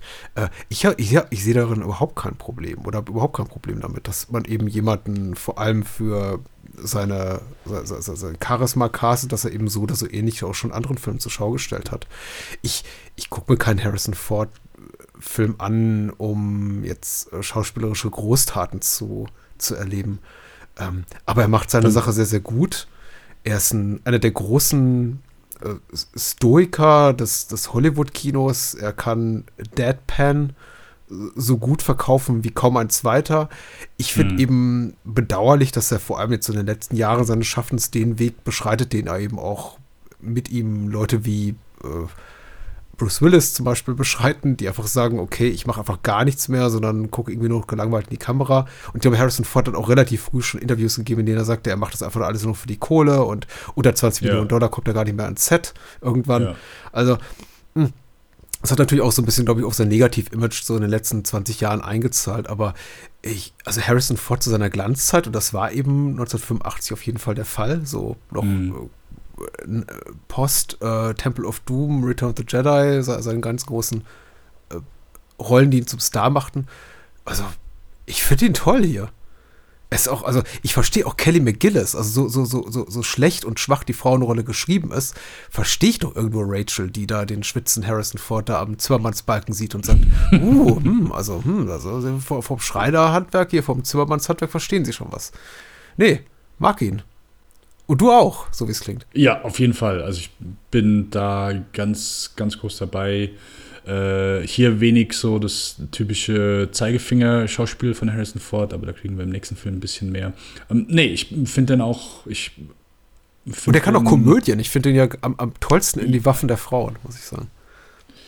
Wo immer so ein bisschen ja. so leicht dieses, dieses leicht überforderte schelmische Grinsen auch hat und so. Ah, ah, ah. Und er, er kann das. Also sein Spektrum ist begrenzt, aber es ist nicht, nicht vorhanden. Ja, auf jeden Fall. Ich habe äh, hab letztes Jahr habe ich Sabrina gesehen. Mhm. Was dieses Jahr? Ich glaube letztes Jahr. Ähm, auch so sehr schön äh, mit ihm. Und, und äh, wie du schon sagst, so, er ist kein, so die, die, äh, ich sag mal, Bandbreite hält sich in Grenzen so. Ich glaube, er weiß dann immer so ein bisschen so, was er kann, was er nicht kann. Mhm. Ähm, aber ja, äh, äh, ist, glaube ich, manchmal dann immer, wird es vielleicht manchmal so unter Tisch gekehrt und äh, zumindest sein. Es ist, Harrison Ford, glaube ich, so einer, der, der wird dann so für selbstverständlich genommen, so weil er natürlich einfach sehr viele ikonische Rollen inne hat und, mhm. und alles dann so irgendwie mit, mit ihm verbunden wird. Ähm, nee, äh, wirklich ganz, ganz äh, charismatischer Typ und äh, ne, ich kann mich da auch nur wiederholen, beziehungsweise mich die anschließen, so, dass es gar nicht verkehrt ist, dass, dass manche einfach, ja, natürlich, man mag einfach so dann einfach manche Schauspieler, weil man einfach, keine Ahnung, die Mimik von dem Typen einfach gern sieht, äh, um es einfach so ganz simpel auszudrücken. Harrison Ford geht dazu. Da trifft sich sehr gut, dass wir ein Jahr später in Mosquito Coast schon wieder auf Harrison Ford treffen. Hm. Mhm. Und äh, ähnlich hier wie der Double Whammy äh, Gallipoli und ein Jahr in der Hölle, der eben 81 bzw. 82 produziert wurde, hat eben auch äh, Harrison Ford nur ein Jahr nach Witness gesagt mit Peter Weir, mit dem möchte ich nochmal zusammenarbeiten. Also Peter Weir, ich glaube auch äh, langsam da schon so in seinen Status des ähm, zukünftige Oscar-Kandidaten heranziehenden Filmemachers. Also das ist ja auch irgendwie auch so, so, so ein Status quo, der dann später inne, inne hatte. So von wegen, machst du mit Peter Weir einen Film, dann hast du es irgendwo geschafft. Und der sorgt zumindest, wenn nicht dafür, dass du einen Oscar gewinnst, dann zumindest wenigstens dafür, dass du nominiert wirst. Und ähm, man kann es ja nur mal versuchen. Und das war eben mit Mosquito Coast der Fall. Beziehungsweise, also der Versuch war der Fall, nicht der Gewinn. Hm. äh, worum geht's? Ähm, geht um einen Erfinder, Ali, der wird eben gespielt von Ford und äh, der wandert, äh, nachdem er es wirklich über hatte mit der hiesigen Konsumgesellschaft, also in, in, den USA, entschließt er sich dazu, mit seiner Familie nach äh, an die, an die titelgebende Mosquito Coast aus, auszuwachsen, äh, auszuwandern in, in Mittelamerika. Seine Frau spielt Helen Mirren und äh, dort eben im Dschungel will er mit Hilfe der Einheimischen sich eine neue Existenz aufbauen und hat eine tolle Erfindung mitgebracht, nämlich eine äh, Maschine, die Eis herstellen kann. Das bleibt nicht ohne Folgen für ihn, emotional, psychisch. Man könnte sagen, er kriegt Lagerkoller wird zu wenig gesagt, er wird irre, wird zu viel gesagt, aber er wird so ein bisschen merkwürdig und muss sich eben nicht nur Abenteuern, den Abenteuern äh, des Dschungels stellen, die der Dschungel für ihn bereithält und diese neue Kultur, dieser neue Kulturkreis, in dem er sich bewegt, sondern auch seinen eigenen Dämonen. So, äh, besser kann ich es nicht umschreiben. Wir können vielleicht noch einige Sachen ein bisschen später vertiefen. Äh, Harrison Ford und Helen Mirren habe ich erwähnt. Einen seiner Söhne, Charlie, spielt River Phoenix und ich glaube, das war so zumindest nominell die bekanntesten Namen auf äh, DarstellerInnenseite. Ansonsten weitgehend dieselbe Crew, mit der er schon bei Witness zusammengearbeitet hat. Und das Ganze basiert auch auf einem Bestselling äh, Novel von Paul Theroux. Äh, dein erstes Mal an der Moskitoküste, Dennis? Nein, nein, ich habe den äh, schon vor, ich glaube, zwei Jahren oder so mhm. Zwei, drei Jahren habe ich den schon mal gesehen. Genau. An dem Drehbuch schrieb auch Paul Schrader mit. Äh, sollte man vielleicht noch erwähnen. Yes. Also als, als bekannter Name, der, der Mann, der Taxi Driver und vielen anderen tollen, tollen, tollen Filmen. Entschuldigung. Äh, alles gut. äh, genau, natürlich Paul Schrader dürften wir, dürften wir nicht, nicht vergessen. Ähm, ja, nee, also äh, mein, mein zweiter Ausflug an die äh, Mosquito Coast. Äh, ich bin damals in einem Interview mit Harrison Ford darauf aufmerksam geworden, dass der gesagt hat, ja, das ist so der beste Film, den ich je gemacht habe. Oder zumindest auf den, den, wo er am ehesten stolz drauf ist. Und ich, Mosquito was? Also hatte ich auch noch nie von gehört. Und ja, hatte dann großen Bock, den äh, zu sehen. Und von auf jeden Fall den Film heute und äh, vielleicht mit ein, zwei Abstrichen würde ich sagen, ist das so bisher auch mein Lieblings-Peter Weir. Uh, wow. Okay, Ja. das wird ein äh, gutes Gespräch. Nachdem die anderen Gespräche so eher vergessenswert waren, das wird ein gutes Gespräch. Äh, mit Abstrichen von, ähm, ja, äh, ich, wo war ich bisher noch? Also ansonsten mag ich Picnic Hanging Rock schon sehr, aber Mosquito Coast finde ich schon sehr geil. Das ist, das ist so ein, ja, geht vielleicht so als Abenteuerfilm durch. Ähm, ich mag Harrison Ford Rolle hier äh, unheimlich gerne. Äh, das heißt nicht, dass ich ihn sympathisch finde, aber ähm, es ist, glaube ich, erstmal eine willkommene Abwechslung. Ähm, gerade weil er einfach, ich sag mal, nicht unbedingt moralisch komplexe Charaktere bisher verkörpert, sondern äh, das ist da eigentlich immer recht simpel gestrickt und vor allen Dingen natürlich auch, wie wir eben schon gesprochen haben, äh, recht sympathische. Ähm, sympathisch ist er vielleicht hier schon in ein, zwei Momenten so, aber das bröckelt natürlich schon, wie du eben schon gesagt hast, immer so ein, so ein bisschen. Äh, er ist wahrscheinlich ein charismatischer äh, Mensch, äh, aber auch jemand, der sehr von sich, seinen Fähigkeiten selbst überzeugt ist und natürlich da nicht viel an sich rankommen lässt, beziehungsweise äh, in keinster Weise Kritik oder irgendwelche Form von Zweifel duldet. Und ich finde es in diesem Film einfach sehr großartig, wie eben äh, dieser Schauspieler genommen wird, der bis dahin einfach wirklich sehr ikonische Heldenrollen innehat und hier jemand verkörpert, der viel Ahnung hat von dem, was er tut, ein, ein sehr, ein sehr intelligenter Mensch, äh, er wird ja oft als Erfinder äh, umschrieben, vor allem von seinem Sohn, von River Phoenix, der der anderen Leute immer sagt, ja, er ist ein Erfinder, ähm, wenn Leute fragen, was er tut. Und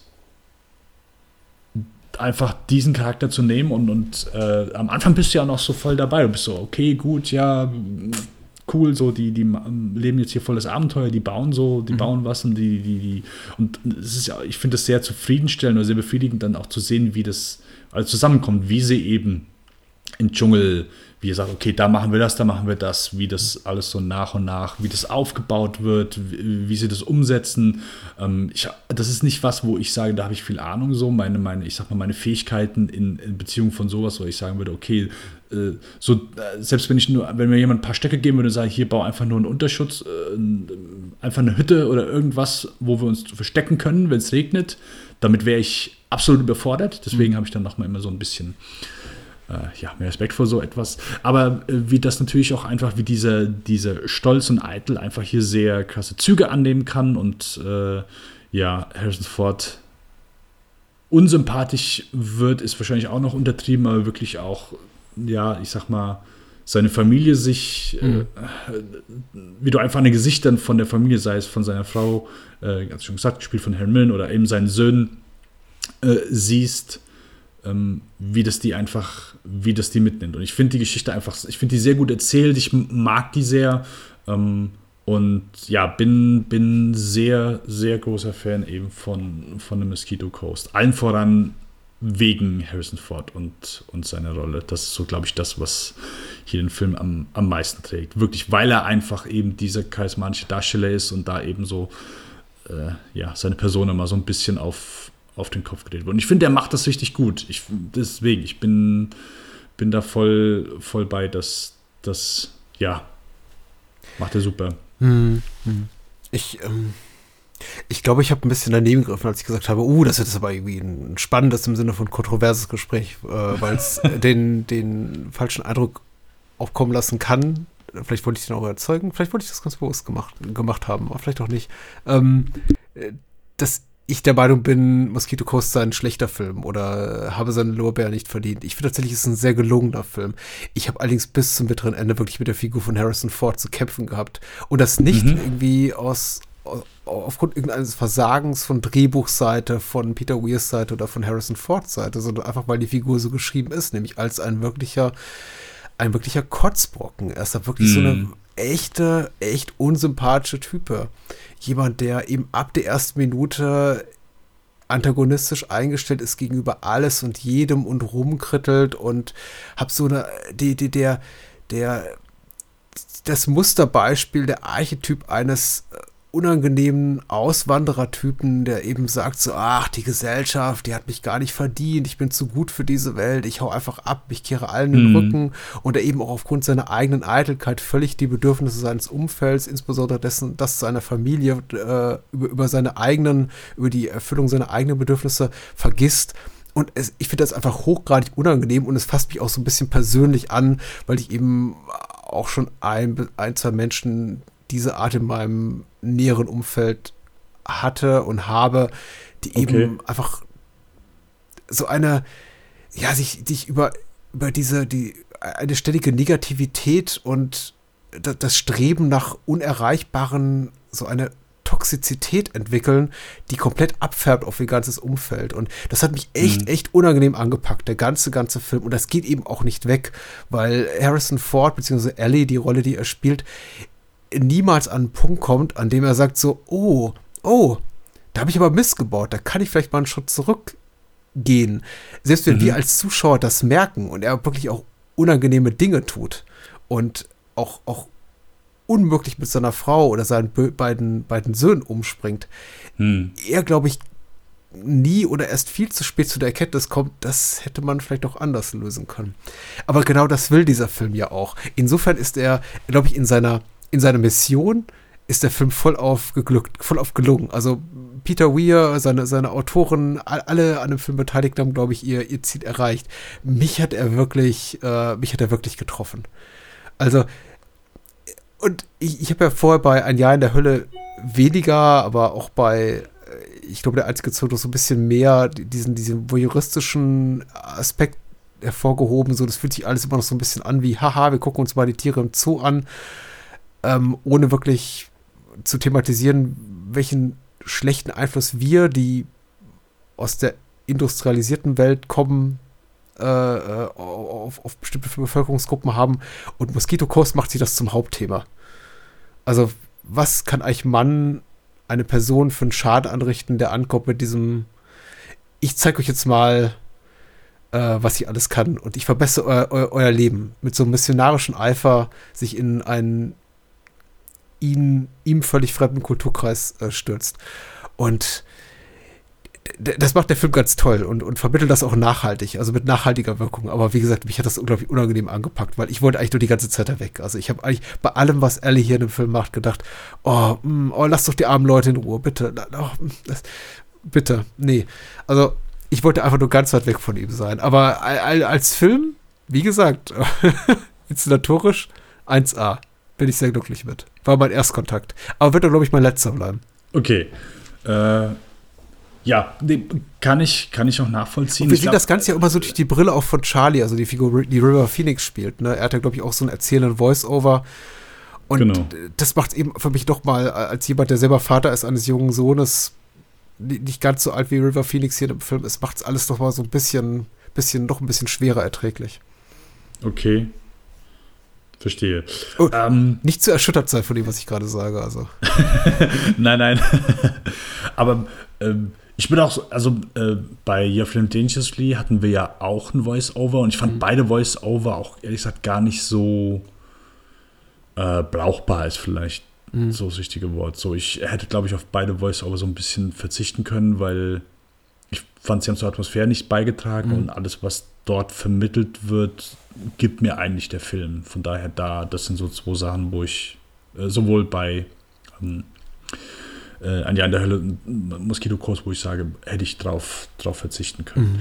Mhm. Ähm, ja, ähm, ey, kann ich nachvollziehen. Und ich glaube, das ist auch so einer der wenigen Aspekte, wenn du Harrison Ford oder zumindest so einfach so einen charismatischen Menschen nicht für sowas gewinnen kannst, so, ähm, keine Ahnung, nimmst, pff, wer, ist, wer ist so ein stetiger Unsympath? keine Ahnung, schickst, schickst Dennis Franz in den Dschungel oder äh, Stacy Keach so, Leute, die eh schon ein Gesicht haben, wo du sagst, oh, sehr okay, schön. Die, die, die, sind, äh, die sind schon, glaube ich, nicht so gut drauf, äh, fällt es wahrscheinlich noch mal schwerer.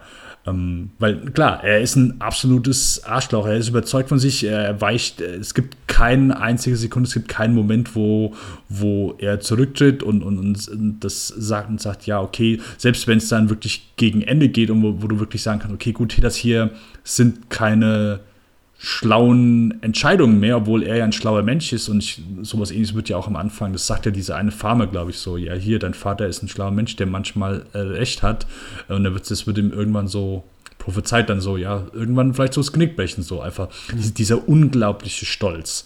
Ähm, aber das ist, glaube ich, auch das, äh, klar, da bricht dann auch so das da bricht dann auch so der, der, Film und zumindest so, wenn du selbst sagst, okay, hey, damit kann ich nichts anfangen, so, ich habe persönliche Erfahrungen mit solchen Menschen gemacht und das ist einfach ekelhaft und, und einfach nichts, wo ich sage, hey, da mit so einem Menschen möchte ich einfach so viel Zeit verbringen. Ähm, kann ich vollkommen nachvollziehen. Aber ich glaube, der Film macht ja auch nicht, also zumindest habe ich nicht das Gefühl gehabt, dass der Film ihn als äh, sympathischen Men äh, Nein, Menschen verkaufen, zumindest irgendwie, ähm, dass du sagen musst, okay, gut, das hier ist, this is the way to go. Ich meine, gerade so, wie, wie, du schon sagst, wie er einfach da zu seinen Kindern ist, das sind ja schon so die ersten Punkte, wo, wo er dieses Eis ähm, zu den Eingeborenen bringen möchte und, und äh, äh das ist ja schon so der erste Moment, wo, wo er seine Kinder dumm, äh, dumm anmacht und wirklich sagt, warum heult ihr hier rum, das kann nicht wahr sein so.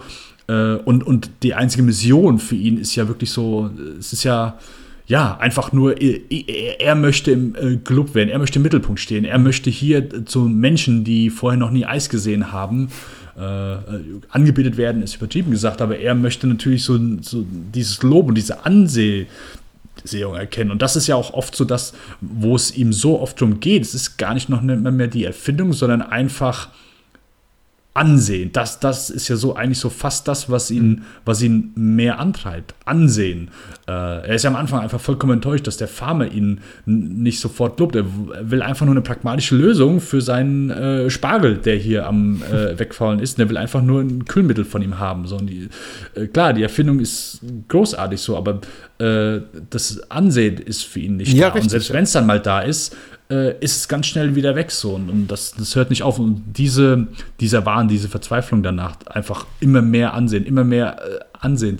Äh, ich fand das super dargestellt von ihm. Ich fand das so gut und äh, Absolut, ja, absolut, hab, äh, absolut. Zu viel, zu viel gesprochen gerade. Nein, viel. nein, überhaupt nicht, überhaupt nicht. Und ich gebe dir in allen Punkten recht. Und du hast ja recht, das ist tatsächlich die Krux seiner Figur. Er wird eben wahrgenommen als technisch hochbegabter Mensch, aber leicht verschroben. Er ist eben im besten Falle vielleicht noch ein Erfinder, aber er will eben ein Visionär sein und er will eben auch als solcher wahrgenommen werden. Und das gelingt ihm eben nicht und das sorgt für diesen ständigen Frust und das ist eben so die Art von Persönlichkeit. Also als ich vorher gesagt habe, ich fühle mich persönlich angefasst und beunruhigt von solchen Menschen, meine ich natürlich nicht, dass ich irgendwelche Menschen kenne, die mich schon mal mit in den Dschungel genommen haben, damit ich ihnen auf ihre komischen Abenteuer folge und mich dann irgendwie in einen, einen, einen Strudel ins Herz der Finsternis reingezerrt haben. Das meine ich jetzt nicht, aber er hat die, diese, diese, diese manisch-depressive Persönlichkeit, dieses ständig Getriebe, dieses Ruhelose, dieses, ja, wie du schon richtig beschreibst, dieses ehrgeizige, nach Anerkennung haschende, das, äh, was einem keine Ruhe lässt. Ein Mensch, der notorisch unzufrieden sein wird sein ganzes Leben lang, dies eben, was es eben unerträglich macht, äh, Zeit oder überhaupt nur, ja, in, in, innerhalb seines, seines, in seinem Dunstkreis zu sein, mit ihm Zeit zu verbringen. Und das mhm. macht es eben so wahnsinnig schwierig. Äh, für mich auch Mosquito Coast durchzustehen, weil ich eben merke, da ist kein Punkt, der Erkenntnis, keine Epiphanie an irgendeinem Punkt, an dem er merkt, hm, vielleicht hat, habe hab nicht nur ich, sondern vielleicht auch meine Familie was anderes verdient, als hier zu sein und quasi für meine Träume ihre Existenz aufzugeben. Und seine Familie macht es mir auch einfach. Die Söhne sind ja, blicken ja auch durchaus bewundernd zum Vater, irrenderweise. Seine Frau, hm. ähm, ich glaube, die gar keinen Namen hat, die einfach nur Mom ist in dem Film Sie ist sehr passiv auf jeden Fall. Also ja. sie geht mit vielem mit einfach mit. Es gibt keine Diskussion irgendwie so, dass sie, oder keine wirkliche. Richtig. Da gibt es einfach keine, keine Widerworte. Und die Widerworte, Mhm. die, die Schwachen, die eben zu Beginn geäußert werden, zum Beispiel diesen Farmer, die werden eben weggewischt als, ja, Dude, der, der eh keine Ahnung, wovon er spricht. Mit solchen Leuten müssen wir uns Mhm. gar nicht rumschlagen. Das ist schon, das ist schon dauerhaft, also auf, auf dauerhaft, äh, für die Spieldauer des Films von knapp zwei Stunden schon sehr anstrengend. Ich glaube aber trotzdem natürlich, und deswegen soll auch mein, mein, mein, mein persönliches Gefühlsleben eher gar nicht auf die auf mein Werturteil dem Film gegenüber abfärben, natürlich dennoch, dass Mosquito Coast in, in seiner Botschaft sehr klar ist, in seiner Erzählung sehr fokussiert, deutlich fokussierter als jetzt ein Jahr in der Hölle oder, oder Witness, die eben, der eben hier schon mal hier und da meandert oder den eigentlichen Fokus seiner Handlung aus den Augen verliert. Also Mosquito Coast ist unglaublich fokussiert und deswegen, deswegen eben gerade so treffend. Und ich glaube, würde es mich jetzt nicht persönlich so, so unangenehm berühren, hätte ich sehr viel Spaß, mehr Spaß mit dem Film gehabt oder sagen wir mal wesentlich mehr, äh, vielleicht nicht ganz so unangenehm sich anfühlende Anteilnahme äh, irgendwie hier, hier zeigen können für den Film. Weil Ford ist super. Und Hal Mirren und, River Phoenix so im Rahmen ihrer Möglichkeiten auch. Ähm, das ist, ist schon, ist schon toll gemacht. Also, und auch gerade so dieser Wahnsinn, ich habe eben hier vom, vom Herz der Finsternis äh, da, da Joseph Conrad zitiert und vielleicht auch mit einer, einer Gehirnzelle da an, an Apocalypse Now und sowas gedacht. Äh, Der, der Wahnsinn gegen das Ende des Films, gegen Ende des Films auch toll umgesetzt. Ich wünschte mir eben nur, er hätte zu irgendeinem, irgendwann auch zu einem Punkt geführt für die Figur hier von Ellie zu sagen, oh, oh, was habe ich getan? Ja, Aber das ja. war meine Frage, ist jetzt auch meine Frage an dich, äh, bevor ich hier noch mehr labere, babere. Ähm, glaubst du, er hat diesen Moment der Erkenntnis oder stirbt er im Bewusstsein, dass alles tutti ist? Alles super, was ich da hier so gemacht habe. Äh, Das ist eine sehr gute Frage. Also bis Äh, zu Spoiler, Entschuldigung, er stirbt, tut mir leid. Ja. Äh, okay. Äh, äh, vielleicht auch nicht. Und Patrick hat euch jetzt verarscht. Nee, nee, stimmt, die Kamera, also ich, äh, sucht raus ist falsch. Äh, sie, sie, ne, zieht sich zurück, die Kamera. Und vielleicht überlebt er ja, ne? Er treibt dem Tod ins Auge blickend auf dem, auf dem Floß, aber vielleicht, wer weiß, ne? Was da passiert. Ich, sag mal so, wenn du nicht den Voice-Over hättest, wäre es debattierbar. Weil äh, River Phoenix macht es, glaube ich, deutlich im, im, im Voice-Over, Ja. äh, was, was passiert. Und weil ich habe selbst noch mal den Moment, wo ich jetzt, wo ich ihn noch mal gesehen habe, ähm, so, oh, okay, was, was passiert jetzt noch mal? Und dann Phoenix macht es halt, klar, sehr deutlich. Bis zu diesem Zeitpunkt siehst du nie irgendwie, dass Ellie selbst irgendwie mit sich hadert oder Mhm. über irgendeine Entscheidung. So, es ist jedes Mal für ihn das selbst, also selbst dann, als wirklich krasse Sachen passieren, ist es für ihn selbstverständlich, dass er das tut. J- Jede Aktion von ihm ist selbstverständlich. Und ich glaube nicht, dass er jemals da irgendwelche Reue empfunden hat. Und selbst gegen Ende nicht. Er wird für mich zwischenzeitlich fast zu so einer Art Horrorfilm-Bösewicht, vor allem eben in dem Moment nach diesem Sturm, der auch inszenatorisch wirklich beeindruckend ist. Ja. Also durch, durch Peter Weir umgesetzt, der, der mich auch wirklich gepackt hat. Also ein, ein, ein, ein durchaus toller Action-Moment eines Regisseurs, den ich so für tolle Action-Momente gar nicht so auf dem Schirm hatte, jetzt mal abgesehen vom Finale von, von der einzige Zeuge. Aber das ist schon sehr, sehr toll und packend. Und die Familie eben glaubt, er, also der Vater Ellie habe das Zeitliche gesegnet und die Söhne dann eben auch gegen ihn aufbegehren, posthum und sagen, so, jetzt wo Dad tot ist, ne, können wir vielleicht doch mal umdrehen und Mom Ja, ja. Äh, vielleicht doch einfach irgendwo leben und überleben wäre schon ganz toll, ne? Also hier nicht äh, drauf zu gehen, irgendwo mitten im Mhm. Dschungel, im, im, mitten von Mhm. irgendwo. Und dann steigt eben Ellie aus den Tiefen und ist eben doch nicht tot. Und verpasst eben seinen Sohn erstmal eine, eine, eine verbale Abreibung. Das ist so, also das ist schon richtig gehend gruselig in diesem Moment, finde ich. Ja, es ist ja nicht mal so der einfach die Konsequenz für die Jungs, so der dieser Schnitt plötzlich, wenn die im Kanu sitzen, sondern wie du schon sagst, es ist so dieser, dieser unheimliche Moment. So, sie, sie reden darüber, oh, okay, wir lassen weggehen und bam, so, er kommt aus dem Wasser raus und du siehst sofort so in seinem Blick so, was war das? Ja, und so, so, er sagt, glaube ich, sofort Traders oder irgendwie Verräter. Ja. Ähm, ja, auf jeden Fall. Und dann natürlich auch nachher die Aktion, wenn, wenn plötzlich äh, äh, ein bestimmtes Gebäude in, in Flammen steht, so und, und ja, und das ist ja dann wirklich schon, wirklich schon so, äh, mit welcher ja, wie eben schon gesagt, mit welcher Selbstverständlichkeit er, er dann da, wo denkst, okay, hier, der, der, der sieht irgendwie so sein, sein, eigenes, sein eigenes Handeln schon nicht mehr. Mhm. Ähm, ich habe eben, ich, äh, beim Sehen musste ich so an, an Fitzcarraldo denken. Absolut, ja, ja, klar. Also das, was er da baut, diese große Kältemaschine, die ja aufragt wie ein, ein, ein, ein Turm, wie ein, ein, ein riesenhaftes Monument da inmitten des Dschungels, das ist schon vergleichbar mit dem, mit dem Schiff, was über den Berg geschafft werden muss. Vor allem, wenn es dann eben auch in, in diesem infernalischen Flammenmeer aufgeht und dabei eben auch noch gleich ein paar Menschen mit in den Tod reißt. Das hat ersta erstaunlich wenig ähm, ähm, Einflussnahme oder hinterlässt erstaunlich wenig Eindruck bei Ellie. Der sagt so, ja, das ist ja im Grunde, was, was, was fällt dir noch ein, meine Maschine kaputt machen zu wollen oder meine Maschine missbrauchen zu wollen für ihre Zwecke. Das ist, äh, wenn diese, diese äh, Männer aus dem, aus dem anderen Dorf, da diese Rebellen da eindringen in seine Community.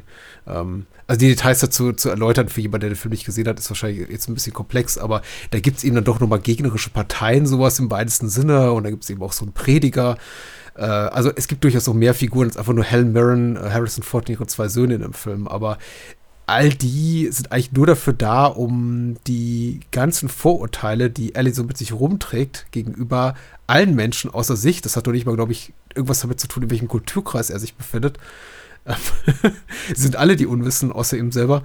Äh, hm. Die zahlen einfach nur auf sein eigenes Wohlbefinden oder seine eigene Genugtuung, damit sich da so zurückzuziehen, dieses Ich gegen alle Gehabe ein und sind eigentlich gar nicht so richtig vollwertige, vollwertig gezeichnete Figuren. Inklusive Captain Haddy, den ich ja sehr sympathisch finde, mit dem sich auch hier seine beiden Söhne solidarisieren wollen, aber passt ja nicht, ne? Weil Papa kommt ja aus den Fluten zurück. Äh, Entschuldigung, ich rede so viel. Nein, nein Quatsch. Ich springe um, jetzt ähm, auch stark. Ich tatsächlich, ich äh, finde den, ich finde den finde den schwer, schwer zu greifen, weil ich versuche irgendwie immer so ein bisschen auch, auch tatsächlich so eine nachvollziehbar, die, die, die, das, das Geschehen, was uns der Film erzählt, die Handlung nachvollziehbar zu machen für Menschen, die den Film vielleicht nicht gesehen haben. Aber ich finde mhm. sie fast zu vernachlässigen. Weil sie so, ja, an sich nicht so wahnsinnig viel hergibt. Also, ich glaube, also River Phoenix würde ich sogar sagen, bekommt noch einigermaßen ähm, also bei ihm sehe ich mehr Momente so, sei es Zweifel, sei es aber auch irgendwie Szenen mit seinem Vater, wo, wo du einfach siehst, dass sie sich nicht einig sind, aber er so, keine Ahnung, versucht so ein bisschen so die Wogen zu glätten oder zumindest irgendwie, gerade wenn es um seinen jüngeren Bruder dann geht, dass er versucht ihn zu trösten und mhm. aber ihn auch beschützt. Ähm, aber von Helmen sehen wir, glaube ich, dann auf jeden Fall zu wenig. Das, das ist mir auch jetzt nochmal aufgefallen da kommt nicht viel von ihr, es kommen wenig Widerworte und, und, selbst wenn du siehst, ich meine, du siehst bei ihr so schnell in den Augen, wenn, wenn er wieder sagt, oh, jedes Mal ist irgendwie das komplette Zuhause weg und sie sind irgendwo wieder an der Stelle, wo einfach nichts ist und Ellie jedes Mal gleiche Reaktion. Wir haben alles hier, hier, bleiben wir doch hier, alles da. Und du siehst jedes Mal so in ihren Augen einfach nur Verzweiflung. Was? Nee, und jedes Mal äh, denke ich so, ich, ich würde erwarten, dass, dass irgendwann einfach so von ihr kommt, hey, können wir nicht einfach nach Hause? Oder äh, es ist ja so der eine Moment, wo sie, wo, wo sie am Strand dann sind und dort dann so ihre Behausung aufbauen wollen und äh, ja, wo dann einfach gesagt wird, ja, hier macht es nicht, macht's nicht mehr Sinn, einfach weiter hochzugehen so. Ähm, ja, ja. Und selbst da, es ist ja, es ist ja kein, kein, kein Flehen von ihr. Und ich glaube, sie, sie passt sich sie passt sich ihm dann auch recht schnell an, so wenn dann irgendwie äh, Leute kommen und das so in, in Frage stellen, dass sie dann auch ja nach kurzer Zeit sagt, ja, nee, nee, Eddie, der richtet das schon, der macht das schon so. Also sie ist mhm. da sehr ähm, eine sehr bedächtige Frau, so die, die eher, ja, nicht direkt alles absegnet so. Sie hat, glaube ich, dann schon so ihre Ängste und so weiter, aber äh, da, dass da ist, dass ja. gerade vor allem jemanden wie Helen Mirren mit Sicherheit etwas mehr Fleisch äh, mhm. geben kannst in solchen Szenen und auch dem Charakter einfach da ein bisschen, ein bisschen ausbaust. Äh, Gehe ich mit, da, da ist wenig gegen. Das war aber nicht, das ist zum Beispiel kein Kritikpunkt meinerseits, weil ich glaube schon, dass die Figur, die ist schwach und äh, jetzt könnte man argumentieren, warum muss so eine vergleichsweise schwache Figur von einer großartigen Schauspielerin wie Helen Mirren gespielt werden. Das, äh, die Frage fände ich legitim. Andererseits, schön sie zu sehen. Und zweitens, mit welcher anderen, mit welchem anderen Typus Frau oder Ehefrau würde es hätte das Ellie Ja, so lange ja. ausgehalten. Ich meine, sowas macht ja auch nicht jeder mit. Insofern finde ich ihre Ja. passive Art und Weise, die, die, die, die einzige mögliche Art und Weise, mit so einem Mann umzugehen. Entweder verlässt du ihn oder du lässt dich eben, du, du begegnest dem Ganzen eben mit größtmöglicher Indifferenz und das ist, was sie tut. Sie hat, sie wirkt wie eine Frau und das kann eben, dafür braucht sie auch eine gute Schauspielerin wie Helen Mirren, gut vermitteln. Das ist eine Frau, die hat im Grunde schon vor 10 oder 20 Jahren aufgegeben ihrem Mann Mhm. irgendwas erzählen zu wollen. Die weiß, das ist ein Getriebener, den kriegst du nicht rumgebogen und ich, ich, ich muss jetzt damit leben. Oder ich weiß, ich will vielleicht auch damit leben, denn sie hätte ja eine andere Möglichkeit gehabt, aber ich glaube, das ist eine Entscheidung, mit ihm leben zu wollen, die hat sie getroffen, 10, 20 Jahre bevor er die Handlung einsetzt und jetzt ist sie eben, jetzt ist sie eben dabei und kommt aus der Nummer nicht mehr raus. Also Sehr guter Punkt. Sehr guter Punkt. Es- Ja. ist es so, ich, ich, ich finde es okay. Ich habe mir die Frage tatsächlich nie gestellt. Ähm, und ich glaube auch, das ist ja so, das ist ja so eine Art lebenslanges Stockholm-Syndrom, was auch die Kinder durchleben. Wenn du mit so einem Vater aufwächst, bist du wahrscheinlich irgendwann nicht mehr in der Lage, wieder Worte zu geben. Deswegen eher Mm. umso beeindruckender, wenn es die beiden Söhne dann tun. Und umso schlimmer, Ja. was ihnen dann, dann widerfährt. Ähm, ich weiß, wir, wir haben heute so viel. Du- hast auch so oft Her Herzog herbeizitiert und ich finde einfach immer sehr passenderweise als Producer Habe ich das von- so oft gemacht? Nee, als Producer von Act of Killing und Ach so, ach so, ja, richtig.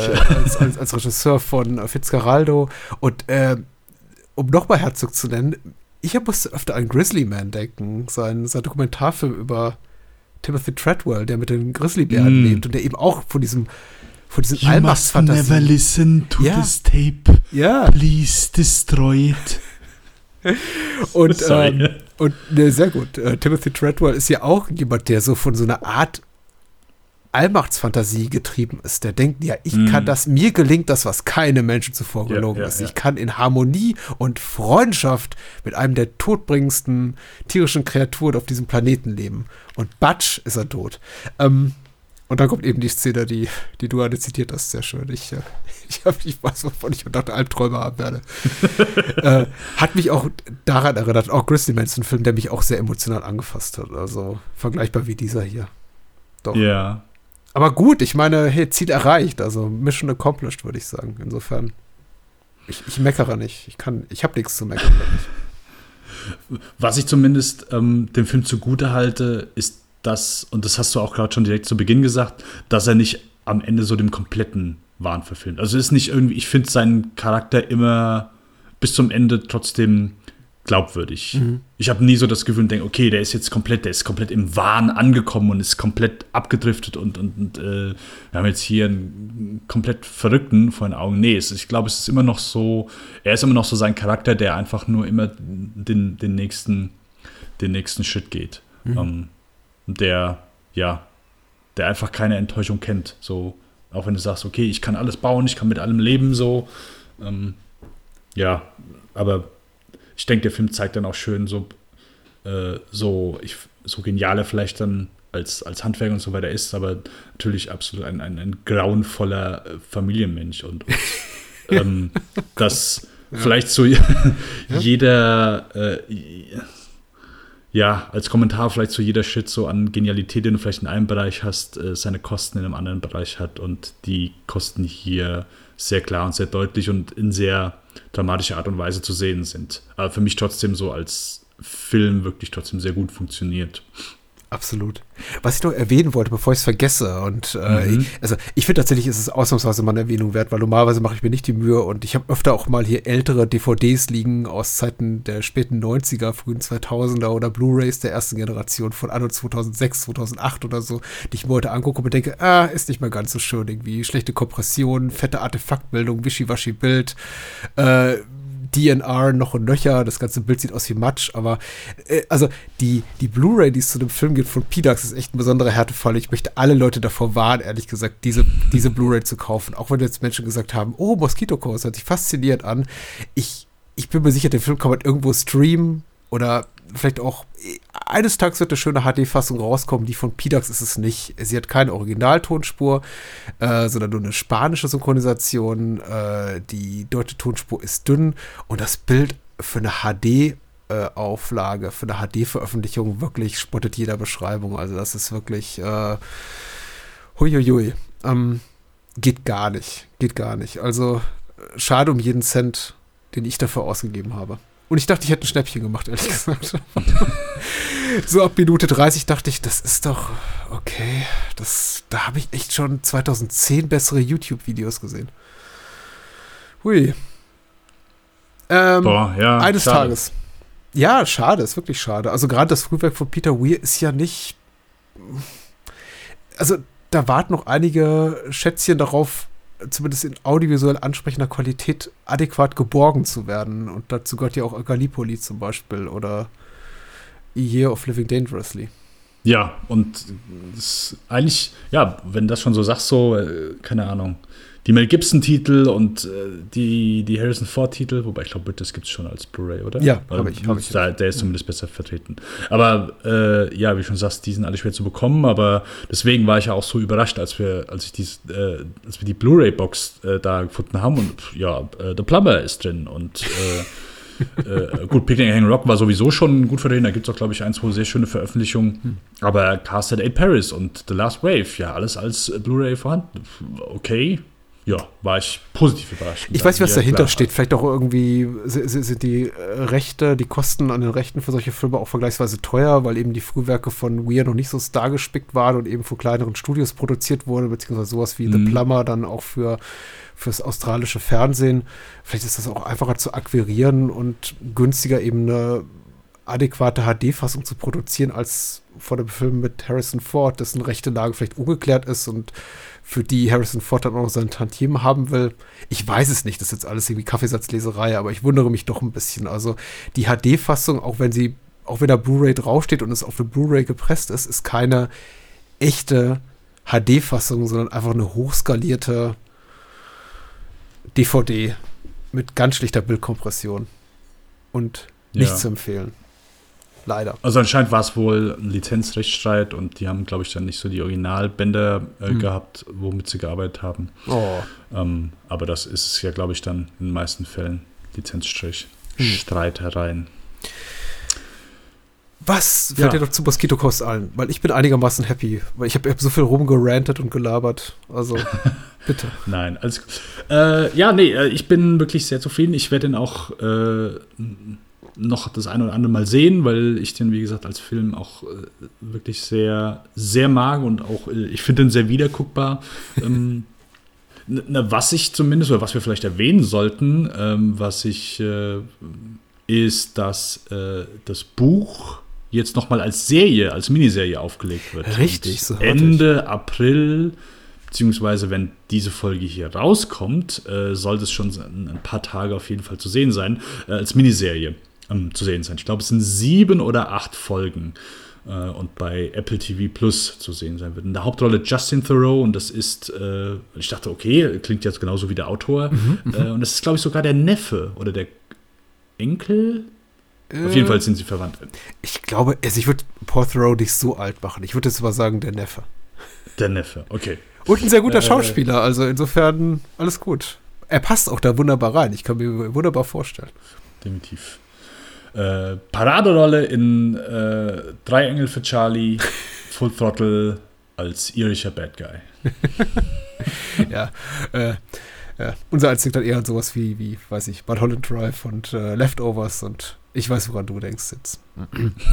Wir geben einen kleinen Ausblick auf nächstes Mal, aber sag erst mal kurz, wo man dich noch hören kann und was man unbedingt hören sollte, wenn man nicht gerade uns hört, Spielfilm. Mhm. Äh, dann dürft ihr natürlich sehr, sehr gerne den Lichtspielcast hören. Da versuchen wir, wenn die Kinos äh, aufhaben, aktuelle Filme zu besprechen. Wenn die Kinos nicht aufhaben, wie aktuell, dann ist das immer etwas schwieriger. Aber wir haben zumindest uns äh, im äh, März und April unter anderem äh, dem äh, Zack Snyder's Justice League äh, gewidmet. Yes, dem Schneider-Cut. Ja, dem, dem Zack Schneider.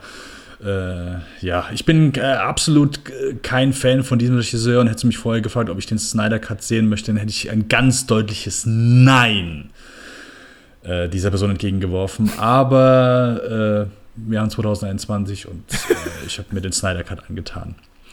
Ja, gibt auch noch Zeichen und Wunder. Ähm, ja, aber war, war ein interessantes Gespräch und ja, wir versuchen das immer einigermaßen spaßig zu halten. Also wer Bock hat, Lichtspielcast ähm, einmal reinhören. Ansonsten Ed Denbas auf Twitter. Sehr schön. Macht das, hört bei Dennis rein. Ansonsten gerne Bahnhofskino hören und die ganzen Spin-Offs. Und wer das, das Ganze hier unterstützen will und äh, mich unterstützen will, meine anderen Podcast-Projekte, man findet auch äh, mich bei Steady und Patreon. Einfach mal bei äh, Steady und Patreon nach Bahnhofskino suchen oder Google plus per Bahnhofskino ein. Und man findet auch das Buch von dem Patrick mittlerweile bei allen Buchhändlern eures Ja, Vertrauens ich bin ganz, ganz Ich sollte mir mal irgendwie so einen kleinen hier, äh, wie nennt man das? Potboiler, nicht Potboiler, sondern so einen, oh, so, so einen kleinen Abriss zusammenschreiben. Boilerplate, genau wie ich hier meine anderen Projekte verkaufe, in möglichst kurzer, prägnanter Art und Weise, dass auch Leute sagen, ja, kaufe ich vielleicht mal oder spende vielleicht mal oder höre vielleicht auch mal rein. Ist mir nicht gelungen, mhm. aber da, danke Dennis für die Aushilfe. So, kurzen Ausblick äh, aufs nächste Mal.